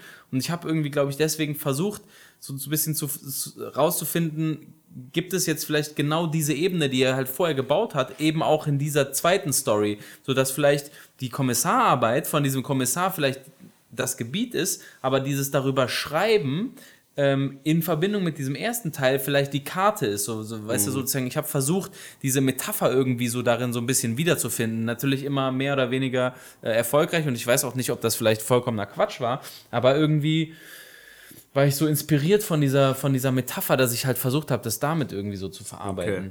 Naja, ich habe auch nach Gründen gesucht, aber sie nicht gefunden so richtig und ähm, naja, aber mal zurück zu dem, dass Michel Houellebecq sich immer so selber, ich meine, in seinen anderen Büchern hat er auch hier und da Cameo-Auftritte und in diesem ist aber auch immer so ein Beisatz, äh, der Autor, den ich äh, von Elementarteilchen kannte. Oder wie, wie, wie war das immer so? Äh, der Autor von Elementarteilchen schrieb mir bla bla bla. Und, bla, bla, bla, und er wird immer so, er wird halt so richtig offensiv ähm, äh, genannt und sowas. Und das finde ich irgendwie, fand ich erstmal richtig interessant. Ich habe auch direkt gedacht, kann man das gleichsetzen mit einem Rapper, der sich auch immer wieder selber nennt? Weil das machen Rapper ja oft, dass sie seinen Namen nennen. Ich gehöre auch ein bisschen dazu. Hat das ein bisschen, kann man das gleichsetzen? Ähm, also ich, ich finde das, ich finde es ehrlich gesagt in diesem, in diesem Roman schon, schon ein bisschen filigraner. Ich, ich glaube, also ich finde es, Natürlich. du müsstest Rap ist. Ja, man ist halt eine andere Sphäre ein bisschen, ja. Es ist zum Beispiel ganz witzig, zu dem Zeitpunkt, als er das Buch geschrieben hat, waren schon mehr Romane rausgekommen, als, also als wenn er vorgestellt wird, also wenn er sich selber vorstellt, sozusagen in dem Roman, wird von, wird, äh, schreibt er, werden sozusagen die Romane genannt, die Michel Houellebecq im Roman geschrieben hat, und das sind sozusagen, die stimmen auch überein mit denen, die er wirklich geschrieben hat, aber es fehlen, glaube ich, einer oder zwei. Ah, Das es heißt werden sogar irgendwie so- einige doppelt genannt und sowas, ne? Ja, stimmt. Also ja. äh, es ist irgendwie so, es ist so ein schon so ein Aufgreifen und schon irgendwie sich so ein bisschen selber reinnehmen, aber irgendwie auch da auch da wiederum so ein so eine minimales äh, künstlerische Freiheit, die sich dann irgendwie so rausgenommen wird und und seine Konflikte mit der Presse, die er ja auch immer wieder hat, ähm, die die Zuschreibungen, die die Presse irgendwie, ich glaube, er wurde halt häufig auch kritisiert und er wird da ja auch als depressiver un unglücklicher alter Sack mit Depressionen dargestellt, hässlicher alter Sack mit Depressionen. Ich glaube, das sind auch tatsächlich Vorwürfe, die er bekommen hat und die er sozusagen dann auf sich selber projiziert. Also es ist irgendwie so dieses so satirisch, ne? ja, und auch so ein, so ein sich so selber als Kunstfigur zu begreifen, ähm, die, die, wo Rapper, finde ich, irgendwie manchmal nicht so die Tendenz dazu haben. Also ich muss jetzt ganz, ganz konkret, also ich habe jetzt hier also auf dem, äh, habe jetzt auf dem Weg hierhin, gerade in der Bahn, habe ich auch noch mal ein bisschen das neue Crow-Album zum Beispiel gehört. Und da habe ich auch so ein bisschen drüber nachgedacht. Crow reflektiert sich in, auf diesem Album, finde ich, überhaupt nicht von, von weiter weg, sondern von, von unmittelbar. So, wie er sich darstellt, ist immer so, ich bin heute Morgen aufgestanden und mein Leben ist geil, denn ich bin in einen Benz gestiegen und habe in meinem in meiner fetten Crib in Stuttgart bin ich. So, das ist komplett so, glaube ich, wie, wie das auch wirklich ist. So. Ja. Und er ist irgendwie gar nicht, hat gar nicht diesen Schritt von sich selber weggemacht. Und ich glaube, das ist ein ganz, ganz entscheidender Unterschied zu dem, was, was Ölbeck hier mit sich selber als, als Romanfigur macht. Ja. Ähm, finde ich aber, finde ich, also finde ich großartig. Ja, ist auch. Also ich habe, äh, wenn man kurz drüber nachdenkt, habe ich gedacht, okay, durch seinen eigenen Tod in seinem Buch, ah, vielleicht das Ende einer Ära oder sowas, dass er das selber darstellen will. Aber ich, ich glaube, das ist echt gar nicht, weil, wie du schon sagst, er persifliert sich irgendwie. Er macht Total. irgendwie. Ähm, ich habe da, ich war letztens auf einer, ähm, ich war letztens in Barcelona im Museum von, von Miro. Und da wird man auch an die Hand genommen und kann durch alle seine Werke gehen und irgendwann so Richtung Ende, äh, nicht ganz am Ende, aber so davor, hat er auch Werke gemacht, die mich voll irgendwie so an Wellbeck und sein Werk erinnert haben, weil der hat, war dann auch total erfolgreich, ja, genau wie Wellbeck, der auch mega erfolgreich ist, wahrscheinlich Frankreichs bekanntester Schriftsteller, der noch lebt. Und ähm, Miro war irgendwie ähnlich an dieser Stelle und er hat dann Bilder gemacht, äh, die er abgebrannt hat und Löcher reingemacht hat und äh, extra ganz gewalttätig mit denen umgegangen ist. Und die hat er dann ausgestellt. Und so als so ein bisschen auch als ein Mittelfinger gegen Presse und gegen Leute, die seine Kunst bewerten und ein Preisschild dran machen und so. Und irgendwie dieser Wert, er hat irgendwie, konnte nie was damit anfangen, dass Leute äh, ihm seinen Werten so ein Geld, also so irgendwie so einen Preis aufsetzen und sowas, war irgendwie so eine, so eine Rebellion. Und dann habe ich irgendwie gedacht, das Buch ist auch irgendwie vielleicht eine Rebellion. Also äh, genau wie du sagst, macht halt so eine Metaebene auf gegen, gegen die anderen. Ne? Ja. Aber wie ich, mich hat der das Buch und diese Geschichte zu Jet einfach wahrscheinlich zu, war ich dazu empathisch, bin ich dazu empathisch reingegangen, Ja. hat mich zu sehr reingezogen, dass ich dann äh, weiß ich nicht, was ich da eigentlich wollte. Also ich wollte irgendwie, ähm, ja, dass diese Geschichte von Jet irgendwie einen Bogen nimmt. Macht sie auch. Also am Ende ist es so dieses, da wird er alt und äh, er hat so, ein, so, ein, so eine Art, so, ja, also irgendwie alles spielt keine Rolle. Ich finde, überhaupt alle Wellbeck-Romane sind immer so ein bisschen so, ah, ja, es ist alles eigentlich egal. Ne? Also, ja. Naja, aber wie gesagt, ein sehr interessantes Buch. Ich ähm, würde noch, ich weiß nicht, ob du da zufälligerweise auch drüber gestolpert bist. Ich habe mir noch mal so ein bisschen, äh, auch noch mal so ein paar Rezensionen, äh, Rezensionen von dem Buch noch mal durchgelesen. Ähm, äh, und da bin ich noch mal auf eine These oder auf einen, einen Hinweis über einen Hinweis gestolpert. Und zwar gibt es eine These von Roland Barthes. Da geht es um den Tod des Autors. Und äh, das ist zwar in dem, was, was Roland Barthes in seinem Aufsatz, der heißt, glaube ich, auch der Tod des Autors, ähm, beschreibt, ist zwar noch, ist zwar eine Metapher, aber er setzt es mit seinem eigenen Tod sozusagen, nimmt er diese Metapher und macht sie sozusagen tatsächlich wörtlich. Und äh, also wa- was diese These was diese These von Roland Barthes ist, ähm, würde ich auch einfach mal zitieren. Ich glaube, das habe ich aber einfach aus Wikipedia, glaube ich, rauskopiert. Die Kernthese des Aufsatzes ist, dass der Autor für die Literatur eine weitaus geringere Bedeutung hat als bisher postuliert, nämlich gar keine, und dass Sinn ganz allein vom Leser erzeugt werden kann. Barthes Text ist ein grundlegender Text für die These vom Tod des Autors, die die folgenden Jahrzehnte einen prägenden Eindruck in der Literaturwissenschaft hinterließ. Also es geht sozusagen darum, dass man äh, in der Literaturwissenschaft also sehr, sehr lange Zeit sich wirklich auch darauf fokussiert hat, was könnte der Autor damit gemeint haben mit diesem Text. Und wirklich auch versucht hat, immer sozusagen eine Verbindung zwischen Text und Autor zu suchen. Und ähm, der also Roland Berthes äh, als Literaturwissenschaftler sagt dann halt sozusagen so nein, wir müssen eigentlich hier vom Tod des, also wir müssen, also es ist Zeit für den Tod des Autors und wir müssen halt versuchen, Texte unabhängig von der Intention auch des Autors zu sehen und, und äh, die Interpretation kann vollkommen unabhängig davon sein, was der Autor eigentlich damit sagen wollte. So, so das eröffnet nochmal ganz andere Spielräume irgendwie, ne? Interessant, ich kenne genau die gleiche Interpretationsweise genau beim vom Auto Autorenfilm und von der von der Filmwissenschaft. Ich Ja. kann ja jetzt keine, keine, Facts mehr zugeben, aber es ist genau das gleiche. Der Autor hat, hat im Grunde nichts zu bedeuten. Ja. Also es geht alles nur, jeder hat seine eigene Realität und seine eigenen äh, sozusagen. Ja, wahrscheinlich hat einfach da die Filmwissenschaft genau irgendwann Ja. genau den gleichen Schlenker genommen Ganz wie die genau, Literaturwissenschaft. Ähm, aber ich finde es halt auch äh, super interessant, unter diesem Aspekt einfach mal drüber nachzudenken, dass, dass äh, Wellbeck sich halt, also das irgendwie dann wie, noch wieder so eine Metaebene, weil auf einmal dieser, du sagst eigentlich in der modernen Literaturwissenschaft, der Autor hat, was hat der Autor hat nichts damit zu tun. Aber dann kommt der Autor selber und dann stirbt er auch noch. Also er stirbt sogar den Tod des Autors im Buch, in dem du eigentlich sagen kannst, das Ja. hat nichts mit dem Autor zu tun. Ja. Das ist irgendwie so dreimal um die Ecke gedacht. Das ist halt einfach schon, finde ich, eine, eine Ästhetik hat, die einfach was ganz Besonderes ist. Also das finde ich schon echt top. Macht Ähm, schon Spaß. Ich habe äh, auch noch ein Zitat aus dem Buch. Ja. Ähm, es geht bei dem Zitat um, den, um, das, um die Definition eines Künstlers oder Mhm. was ein Künstler ausmacht. Und äh, es ist in diesem Fall natürlich aus der, also das ist, also Jet erzählt das auf Interviewfragen, so ist es im Buch ge- gestellt, aber ich finde, das, Mann, der schreibt ja auch einfach so geil. Ne? Also Ja, es ist ja wirklich Fall. immer so eine, ich muss es jetzt einfach vorlesen, weil ich es einfach so geil fand. Okay. Künstler zu sein bedeutete in seinen Augen, sich zu unterwerfen, sich rätselhaften, unvorhersehbaren Botschaften zu unterwerfen, die man in Ermangelung eines besseren Begriffs und ohne jeden religiösen Glauben als Intuitionen bezeichnen müsse. Botschaften, die sich dem Künstler trotzdem auf kategorische Weise aufdrängten, ohne ihm die geringste Möglichkeit zu lassen, sich ihnen zu entziehen.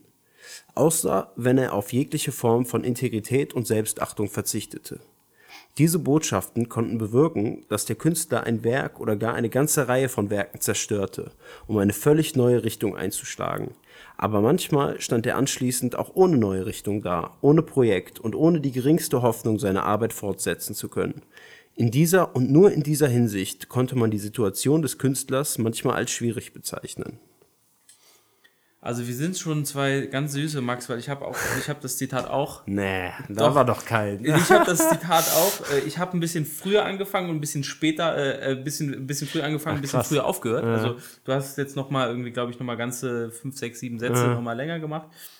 Aber ich habe eben halt auch genau diese Künstler zu sein bedeutete in seinen Augen sich zu unterwerfen. So, das ist halt irgendwie schon eine ziemlich, das ist schon irgendwie ein ziemlich äh, deepes Zitat irgendwie. Das ist schon schon ganz geil. Ich, Ja, ich fand's halt, ey, äh, im Augenblick, wo ich es gelesen habe, habe ich mir ein Post-it geholt und es ist da reingeklappt, weil, ja, es ist einfach, ähm, ja, also, Ich finde es auch, also ich finde auch, äh, also ich bin äh, nochmal meine ganzen Notizen auch zu diesem Buch durchgegangen, habe auch nochmal so ähm, das ein oder andere Zitat gefunden, äh, was ich irgendwie wahnsinnig fand. Ich habe hier auch noch zwei kurze, die ich vielleicht auch einfach nochmal vortragen kann. Ähm, die Menschheit ist manchmal seltsam, sagte er sich, aber leider meistens in der Kategorie seltsam und widerwärtig, nur ganz selten in der Kategorie seltsam und bewundernswert. Finde ich erinnere ja, auch großartig, oder? ähm, oder das zweite ähm, ist, was definiert einen Menschen? Welches ist die erste Frage, die man einem Menschen stellt, wenn man sich nach seinem Zustand erkundigen will? In manchen Gesellschaften fragt man ihn zuerst, ob er verheiratet ist und ob er Kinder hat. In unseren Gesellschaften fragt man ihn als erstes nach seinem Beruf. Den westlichen Menschen definiert vor allem seine Stelle im Produktionsprozess und nicht die im Fortpflanzungsprozess. Ja, das habe ich mir auch markiert. Und sogar in unserem Podcast, wo wir. Ja, ich weiß nicht mehr, über was wir geredet haben. Kann heiraten sein. Ich glaube nicht. Nee, Reisen war es, glaube ich. da Ah, habe okay. ich das sozusagen äh, auch. Ich habe ihn jetzt nicht direkt zitiert, aber ich glaube, das war in meinem Unterbewusstsein auch äh, noch manifestiert. Ja. Also ähm, finde ich auch großartig, wie sozusagen einfach so kleine Seitengedanken irgendwie auch in so einer größeren Story irgendwie eingebettet sein können. Ne? Also genau wie du eben Teaching Novel irgendwie genannt hast. Du hast halt eine Story, der du stringent folgst, aber du findest diese kleinen Gems irgendwie, diese kleinen Juwelen irgendwie einfach im Text, die, wo du denkst, so, wow, geil einfach so. Und es Absolut. macht richtig Spaß gerade, das zu lesen. Ähm, ja, also Kartongebiet, Michelle Beck, äh, Bam. Conny und Max approved. also, wenn ihr Bock habt, dann zieht es euch auf jeden Fall rein. Ja. Ähm, ich würde jetzt noch mal so ganz schnell so in, in meine Sachen gucken. Irgendwie. Ich habe auch noch einiges. Ähm, also Ja, dann zieh durch, Brudi. Ähm, also ich wollte nur auf Bukowski. Ich kann ein, nicht ein Buch, ein Buch-Podcast machen, ohne, ohne kurz äh, Werbung für ähm, Bukowski zu machen. Äh, also für, ich weiß nicht, für mich ähm, habe ich das auch irgendwie mit vor zehn Jahren, mit jungen 20 Jahren oder irgendwie sowas gelesen. Und es ist irgendwie hat auch eine Art Sog für mich entwickelt. Der hat unendlich viele Bücher geschrieben. Man kann alle lesen. Alle haben irgendwie den gleichen Stil, den gleiche. Es bildet sich einfach so ein, ein, ähm, ein, ein Epos sozusagen von, von, von, äh, von, von Bukowski. Und ich wollte es einfach nur mal Werbung für machen, weil gerade für Leute, die nicht viel lesen und irgendwie ähm, ihre Gedanken nicht so fokussieren können, kontrollieren können und in alle Richtungen gehen, ist so, so eine sehr harte, äh, sehr direkte Sprache irgendwie äh, recht erfrischend. Und äh, es ist natürlich ähm, äh, über, un, über eine unschöne Realität, in denen sich irgendwie der Protagonist äh, Chinaski, was autobiogra- autobiografisch an Bukowskis Leben immer wieder ähm, äh, sich, sich langhangelt, äh, eine sehr unglaublich monströse Art zu leben, also Gosse, Trunkenheit, Penner-Dasein. Äh, ich habe lange drüber nachgedacht, was mich immer so daran ähm, interessi interessiert hat. Und ich glaube, es ist einfach so eine, wie so eine Art Backpfeife, weil wir einfach alle in so einer soften, privilegierten Blase leben. Und du hast aber jemanden, der rhetorisch und äh, viel genau min mindestens auf gleichem Level ist wie du und der dich irgendwie in so eine Welt mit, mitnimmt, die du die dich vielleicht gar nicht träumen kannst. Und da findet sie halt authentisch statt. Deswegen kann ich nur noch mal ähm, dafür Werbung machen. Äh, außerdem kann man in dieser einfachen Sprache und diese also vordergründig einfachen Sprache kann jeder irgendwie selbst entscheiden, äh, wie viel Bedeutung er dem Ganzen beimisst. Also das kann man natürlich immer, aber wenn du irgendwie was von Wellbeck liest, wie was wir gerade zitiert haben, da weißt du eigentlich, alles klar, das muss ich jetzt verstehen. Du kannst das nicht weiterlesen, ohne dass du es verstanden hast. So. Und bei Bukowski ist, du kannst das lesen und kannst selber entscheiden, findest du jetzt hier was oder nicht. Ähm, also für jeden, der es lesen will, ähm, Faktotum ist ein geiles Buch. Der Mann mit der Ledertasche, Post Office, Women, äh, super cool. Kann ich alle nur kurz empfehlen. Jetzt weiter zu Konstantin. Ähm, ja, ich habe hab, hab ihn natürlich auch aufgrund deiner Empfehlung, habe ich ihn natürlich auch gelesen. Ich konnte mich jetzt noch nie, konnte mich jetzt nicht so sehr begeistern wie du dich dafür, aber ähm, also die Sachen, die du sagst, äh, das kann ich definitiv bestätigen, dieses er ist nicht so aufdringlich mit dem, mit dem Sinn, sondern du kannst halt einfach wirklich entscheiden, an welcher Stelle du jetzt das Buch nochmal weglegen möchtest und über die letzten drei Seiten nachdenken willst. Oder ob du halt einfach weiterliest, so, ne? Einfach mit der Story fortfährst, so, ne? Auch seine Kurzgeschichten sind mega geil, ey. So, die sind auf so, auf so mini, auf drei Seiten so ein Riesending erzählt. Und weil sie sich so einordnen in diese immer gleiche Story des Losers eigentlich, ist irgendwie, äh, finde ich mega geil. Das würde mich tatsächlich eigentlich mal inter- interessieren. Hat der so einen Sam gibt es wahrscheinlich auch so Sammelbände mit seinen gibt Kurzgeschichten alles. oder was? Ich kann dir alles leihen. Ich habe äh, die, ich habe, der hat auch Gedichtbände, ne? Mhm. Ganz riesige Gedichtbände, so die finde ich auch geil. Ähm, und auch Kurzgeschichten, so ja, also cool. ja, ich glaube, diese Kurzgeschichten würde ich mir tatsächlich mal reinziehen. Ähm, ich ich habe mir jetzt hier so ein Stichwort gemacht, ähm, der Typ, ich lese nur im Urlaub am Strand. Da gibt's ja auch so, gibt's ja auch so Typen. ähm, so Leute, die irgendwie sich irgendwie in, in, im Alltag sagen, irgendwie, die, ich habe gar keine Zeit irgendwie so dafür. Und ähm, ja, es, es, es gibt dann halt irgendwie noch mal so, gibt noch mal so zusätzlich, zusätzlich noch diesen, so Leute, die dann irgendwie sagen, äh, ich, ich, ich nehme mir halt irgendwie so im Urlaub, im Urlaub Zeit dafür und das ist ja auch, ist ja auch vollkommen legitim und vollkommen in Ordnung. Ähm, ich will auch jetzt hier niemandem irgendwie auf die Füße treten und, und jeder soll das irgendwie so machen, wie er, wie er will.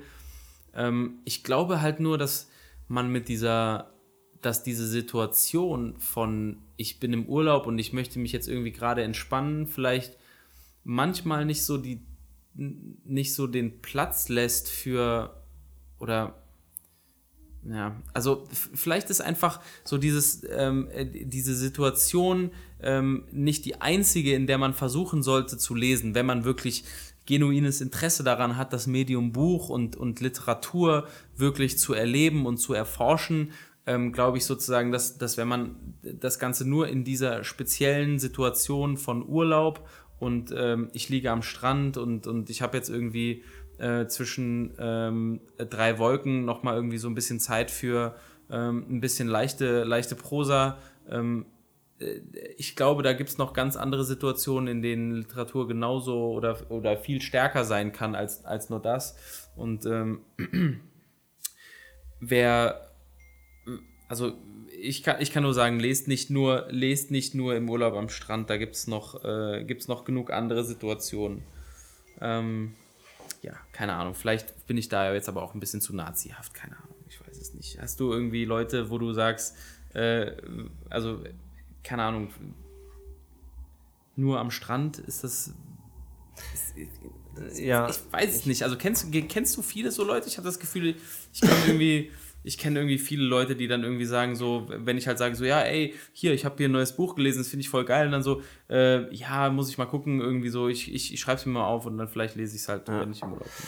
Natürlich, so in den meisten Haushalten sieht man irgendwie zwei Reihen im Regal, die voll Bücher sind, und das sind halt die Bücher, die jedes Jahr im Sommerurlaub äh, gelesen werden. Am Strand natürlich, aber warum das irgendwie verwerflich finden? So jedem nee. das seine, so ist ja.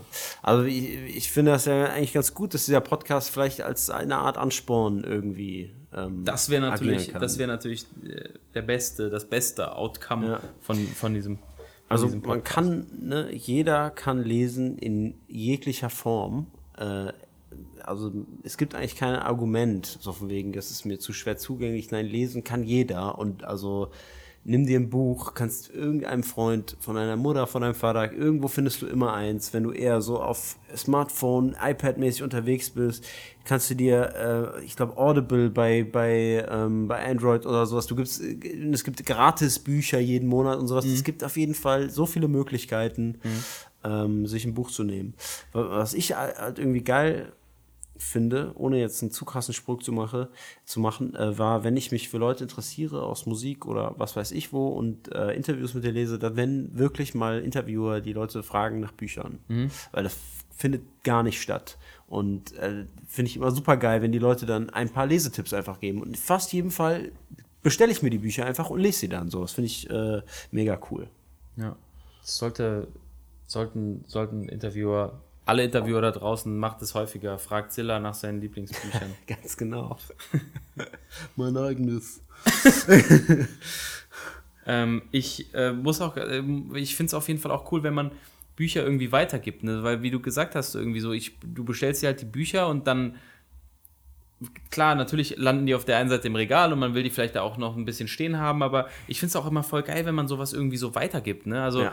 ähm, meine Freundin macht regelmäßig so eine Party, wo äh, sich dann die treffen sich irgendwie 15 Mädels und die tauschen Klamotten.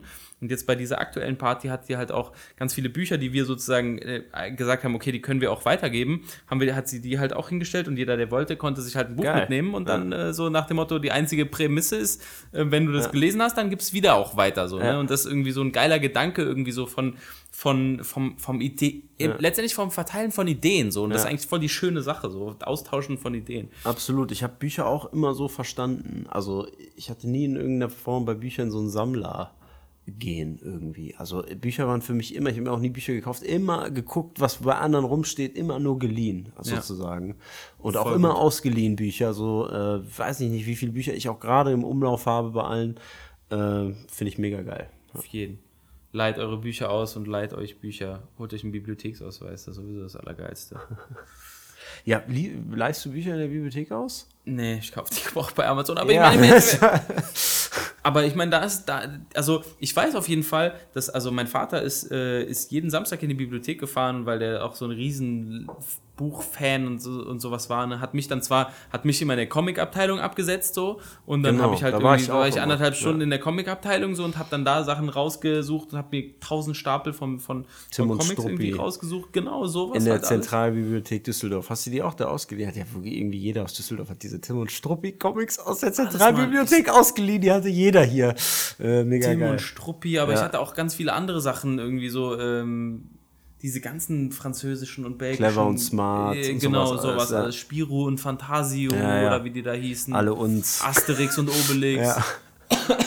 Diese ganzen Sachen habe ich auf jeden Fall alle gelesen. Es war großartig, aber also zu- das hätte ich, hätte ich, hätte ich die gekauft oder hätten meine Eltern die gekauft, hätten die doch wahnsinnig viel Geld dafür ausgegeben. Ja, also, ne, es, damals war das noch die Zeit, wo es auch kein Amazon gab. Und dann Eben. musste man in die Bibliothek gehen. Ne? Eben. Aber da kann man echt umsonst. Ich glaube, hier, der Bibliotheksausweis kostet einen Zehner oder irgendwie sowas. Aber dann kannst du umsonst ausleihen einfach. Inzwischen kannst du da ja auch sogar Filme und Serien und so ein Kram Ganz ausleihen. genau, ja. Also dann kann man sich immer, kann man sich ja drei Folgen Game of Thrones und ein Buch mal mitnehmen. Das sollte ja, sollte ja funktionieren. Ähm, wir haben gar keine Top 3 vorbereitet, glaube ich. Aber ich habe mir tatsächlich, ich habe mir, äh, ich habe mir meine, ich habe so meine Lieblingsautoren mal aufgeschrieben und meine und so mal so ein paar Lieblingsbücher aufgeschrieben. Das hast du jetzt, weiß ich nicht, ob du sowas auch irgendwie bei dir Doch, vorbereitet doch, hast, ja. aber vielleicht können wir das einfach so mehr oder weniger als Satz, als, als Ersatz für die Top 3 irgendwie nehmen. Ja, das können wir gerne machen. Ich habe mehr so eine Art, ähm, nicht all-time, aber so äh, einfach was aktuell, was ich Ja, jetzt in letzter geil. Zeit gelesen habe und einfach empfehlen könnte. Drei Ja, Sachen. ja. ist doch perfekt. Dann fang doch mal an. Ähm, also als erstes würde ich gerne ein Buch von Brad Easton Ellis äh, empfehlen. Der hat auch American Psycho, ist glaube ich das bekannteste, was er ge- geschrieben hat. Geschrieben, das Buch heißt Less Than Zero. Ähm, ich bin darauf gestoßen durch ein anderes Buch von Benjamin von Stuckrad-Barre, Panikherz, auch ein sehr geiles Buch. Ist jetzt aber nicht in der Top 3. Also und das war halt immer sein, äh, äh, also es ist halt eine Autobiografie sozusagen, dieses Panikherz, und da redet er immer über dieses Buch, dass das sozusagen sein Mecker war. Und es ist auch ein sehr interessantes Buch, sehr eigen. Es hat äh, Brad Easton Ellis mit 21 geschrieben, wo ich mir auch bei sowas immer denke, meine Fresse, was hast du eigentlich in deinem Leben schon gerissen? Gibt es da eigentlich einen Fachbegriff für, wenn man diese Art von äh, Depression fühlt, wenn man sieht, dass jemand anders äh, in seinem Leben in viel schnellerer Zeit was erreicht hat? Gibt es da irgendwie? Mit Sicherheit, Naja. mit Sicherheit. Es gibt, ein, es, gibt eine, es gibt einen Begriff für die Angst davor zu versteinern. Petriphobie. Wenn es sowas gibt, dann gibt es bestimmt auch die Angst davor, mit 21 noch nichts erreicht zu haben. 21 Phobie auf jeden Fall. Äh, ist ein geiles Buch. Ich will auch jetzt gar nicht zu viel erzählen, worum es geht. Er hat es mit 21 geschrieben. Er spielt auch sozusagen in einer, in einer, in einer Szene von 20-jährigen jungen Erwachsenen und es ist äh, also in, in Amerika, also so eine bestimmte äh, sehr bonzige Schicht, würde ich jetzt mal meinen, Hollywood-mäßig, aber es ist sehr geil geschrieben, sehr eigen, äh, kann ich nur empfehlen. Ähm, ich möchte ein Buch äh, empfehlen, was, äh, glaube ich, sehr gelitten hat durch äh, dadurch, dass es ein Schulbuch geworden ist und ähm, alle Leute ge gekotzt haben darüber, dass schon wieder ein äh, wieder Nazi Drittes Reich äh, Roman war. Und ähm, zwar ist das der Vorleser von Bernhard Schlink, äh, das ich nicht gelesen habe in der Schule, weil es irgendwie in, bei, bei mir irgendwie nicht im Du warst Curriculum im war. LK, da wurde es nicht gelesen. ich war nicht im LK, ich, war ich- im Grundkurs. Ach, du warst auch im Grundkurs. Also du warst ich war im anderen Grundkurs. Grundkurs wie als ich, ne? Genau, Weil bei mir richtig. wurde es gelesen. ja. Ähm, aber das glaube ich war das einzig Coole in diesem Grundkurs. Ich Ah, glaub, du fandest da- auch damals schon cool? Ja, ich fand es, glaube ich, damals schon cool. Ah, cool. Äh, na, nicht so euphorisch cool, aber durchaus cool. Und ich muss es auch unbedingt noch mal lesen. Ich habe es nur damals gelesen. Ja. Aber es ist eines der wenigen Bücher, die man in der Schule vorgesetzt bekommt und auch liest. Allein das ist schon ein. Ich habe mich, ich hab mich nämlich mit einem Mädel äh, unterhalten aus unserer Stufe, das ich schon länger nicht mehr gesehen habe. Und äh, mit ihr hatte ich darüber gesprochen Ja. und sie hat, äh, sie hat auf jeden Fall drüber geflucht. Sie hat, in die, hat ihre Abi-Prüfung drüber verkackt und äh, hat dann nochmal in der. Nachprüfung nochmal irgendwie gehabt Wow. und es war auch scheiße und keine Ahnung. ähm, aber ja, also ich weiß nicht, also die Leute, mit denen ich darüber geredet habe, also ich hatte das, meine, also meine Freundin hat das Buch zu Hause und die hatte halt irgendwie auch nicht wirklich Gutes darüber zu sagen gehabt. Aber ich habe das Buch, glaube ich, in drei Tagen oder sowas komplett aufgefressen und äh, war so wahnsinnig fasziniert davon. Das hat mich super krass mitgerissen, weil ähm, dieses, äh, diese aufblühende Sexualität und diese erste Liebe, die dieser Protagonist in dem Buch empfindet, ähm, hab, ich konnte mich so krass damit identifizieren, wie wirklich, also ich war direkt wieder 15 und äh, also das hat wirklich selten, habe ich so eine krasse emotionale, also so eine Identifikation ähm, gehabt auf so einer wirklich emotionalen Ebene mit einem, mit einem Buch oder einer Romanfigur wie in diesem Buch und deswegen musste ich das jetzt auf jeden Fall als, also ist auf jeden Fall in meinen Top 3 der letzten Zeit. Cool. Ähm, ich habe noch aufgeschrieben Rocco Schamoni, Sternstunden der Bedeutungslosigkeit. Äh, sehr cooles Buch. Rocco Schamoni ist Teil von Studio Braun. Vielleicht, die kennt vielleicht noch der eine oder andere. Er hat auch ein paar andere coole Bücher geschrieben. Dorfpunks ist auch ein sehr cooles Buch, wurde auch verfilmt. Ähm, ja, Mann, es ist wieder dieses Losertum, was mich irgendwie interessiert. Ich weiß auch nicht. Aber ist ein sehr äh, geiles Buch, was äh, unterschwellig über Depressionen handelt und auch über so den, die Suche nach dem Sinn und in einer äh, Szene spielt, wo es auch um Musiker geht und sowas. Deswegen, ich konnte mich auf jeden Fall immer damit äh, identifizieren und fand das geil. Ähm, ich habe noch Set This House in Order. Auf Deutsch heißt es, heißt es äh, Ich und die anderen äh, von einem amerikanischen Autor, der heißt Matt Ruff. Und es geht um eine multiple Persönlichkeit und ähm, es ist ein, es geht, also die sozusagen diese multiple Persönlichkeit wird aber, also erzählt aus der Introspektive, das heißt, ähm, ist aus der Ich-Perspektive geschrieben. Ist es aus der Ich-Perspektive geschrieben? Ich weiß nicht, aber es, es folgt auf jeden Fall sehr, sehr intensiv dieser einen Person, die, äh, die eine multiple Persönlichkeit ist. Und ähm, ich fand es wahnsinnig interessant, ähm, was der Autor, wie der Autor sich in, in so eine Persönlichkeit, in, so- in so einen Menschen irgendwie reingedacht hat. Und ähm, es ist eine wahnsinnig spannende, also gleichzeitig eine wahnsinnig spannende Story, aber eben dieser innere Konflikt oder diese, in, dieses innere Leben mit diesen mehreren Personen, die da drin vorhanden sind, ähm, macht das Ganze wirklich einzigartig. Ich habe es sowas in dieser Art noch nicht gelesen, fand ich echt wirklich großartig. Ähm, von daher würde ich das auf jeden Fall auch empfehlen. Ich und die anderen, beziehungsweise Set This House in Order von Matt Ruff. Cool, äh, würde ich auch gerne mal lesen, aber kenne ich gar nicht. Ähm, ich finde es interessant, wie die, wie die Unterschiede in, in der Titelgebung sind. Ja, das ist auf jeden Fall, der deutsche Titel ist vollkommen Das ist bescheuert. immer wieder Deutschland, Ähm, also die- kennt man die- ja auch diese- von Filmen. Die, Diese, diese Set des House in Order ist, also diese Hausmetapher ist sozusagen eine, die halt in dem Buch immer wieder vorkommt, weil sich diese Hauptperson sozusagen sein inneres Seelenleben auch als Haus vorstellt, in dem die unterschiedlichen Personen leben äh, von seiner Persönlichkeit. Und daher kommt sozusagen dieser Titel und was das im Deutschen soll, keine Ahnung. Das ist wieder eine Marketingabteilung, die sich dachten, oh, ja, äh, ich und die anderen, ne, dann versteht das jeder. Kommt, äh, ja, keine Ahnung. Gut, äh, ich habe äh, ja, ich habe jetzt kein direktes anderes Buch mehr, wo ich auf ganz viele natürlich verweisen könnte, die mir jetzt einfallen. Aber ich habe noch einen Autor, wir haben ihn kurz mal genannt, Murakami. Ähm, habe ich jetzt auch schon lange nicht mehr gelesen, aber ich fand es damals ähm, mega geil, wie also ganz ruhig geschrieben erstmal, einmal mit der absoluten Entschleunigung und äh, es geht driftet immer ganz selbstverständlich ins Surreale ab. Also so, als wäre es das Normale der Welt, dass die Katze gerade mit dir spricht und sowas. Also nicht Fantasy im klassischen Sinn, eher so Realismus, der auf den Kopf gestellt wird. Und für Leute, die so eine Art wie so Träumer durchs Leben gehen, ist das irgendwie äh, richtig geil. Also kann ich nur empfehlen. Und wer- hast du da irgendwie ein oder zwei, was Also besonders Mr. Aufziehvogel fand ich äh, ziemlich geil. Das ist doch das, was, was, was glaube ich, alle irgendwie am ehesten kennen. Mhm. Ich habe aber mehrere Bücher gelesen, dessen Titel ich aber irgendwie alle nicht mehr jetzt präsent habe. Oder so. Es gibt, glaube ich, so einen, äh, ich glaube, der, was mir der Hendrik, also das erste Mal habe ich den über Hendrik, also unseren Bassisten, kennengelernt und der hatte mir, glaube ich, es gibt so eine Trilogie, ich glaube irgendwie The Red Trilogy oder irgendwie so, keine, irgendwas mit so einer, es gibt irgendwas mit einer Trilogie. Ich habe Okay. davon aber selber Ja. nichts gelesen. Der hat ich habe auch nur, ich habe Mr. Bücher auf, die, ne? auf die Also, Vogel gelesen. Ich hab ja. den bei Facebook geliked und da kommt immer jedes Jahr was Neues raus, habe ich so das Ja, der ist schon, der macht schon ziemlich viel. Ja. Meine Eltern haben inzwischen, ich habe bei meinen Eltern jetzt auch Romane gefunden, hier die Wanderjahre des farblosen Mr. bla bla und 1Q48, Es gibt tausend Bücher von diesem Dude.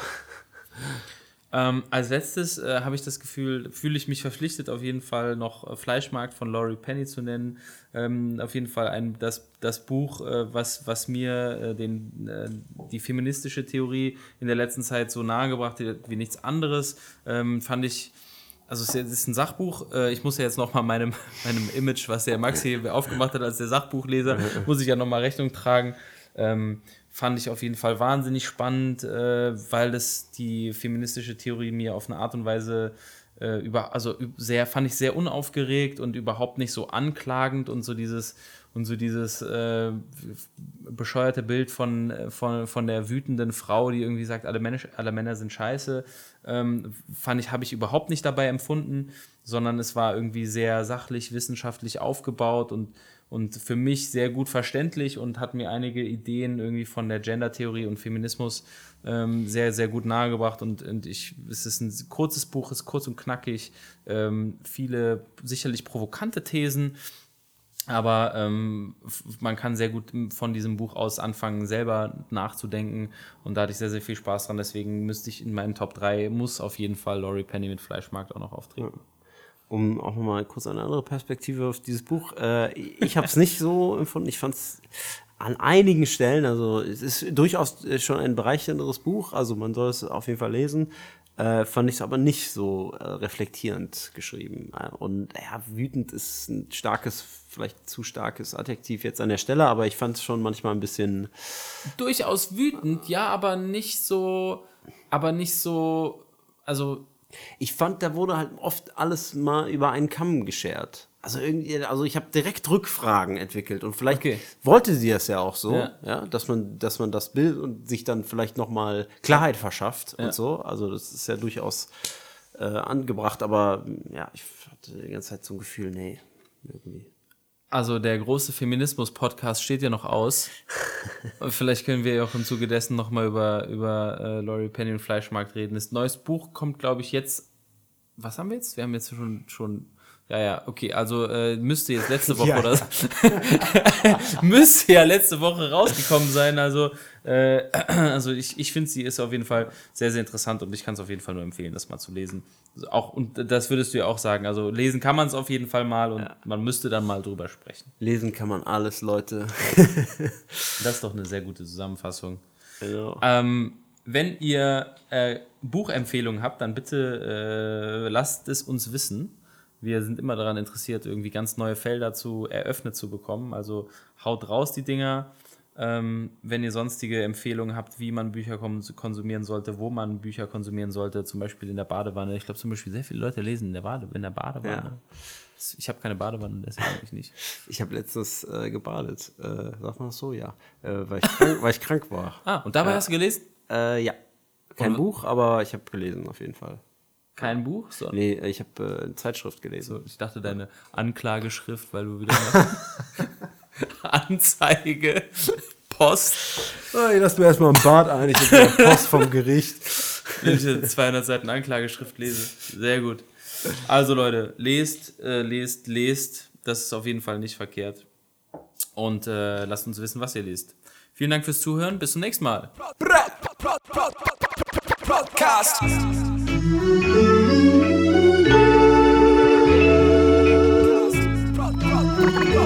Podcast.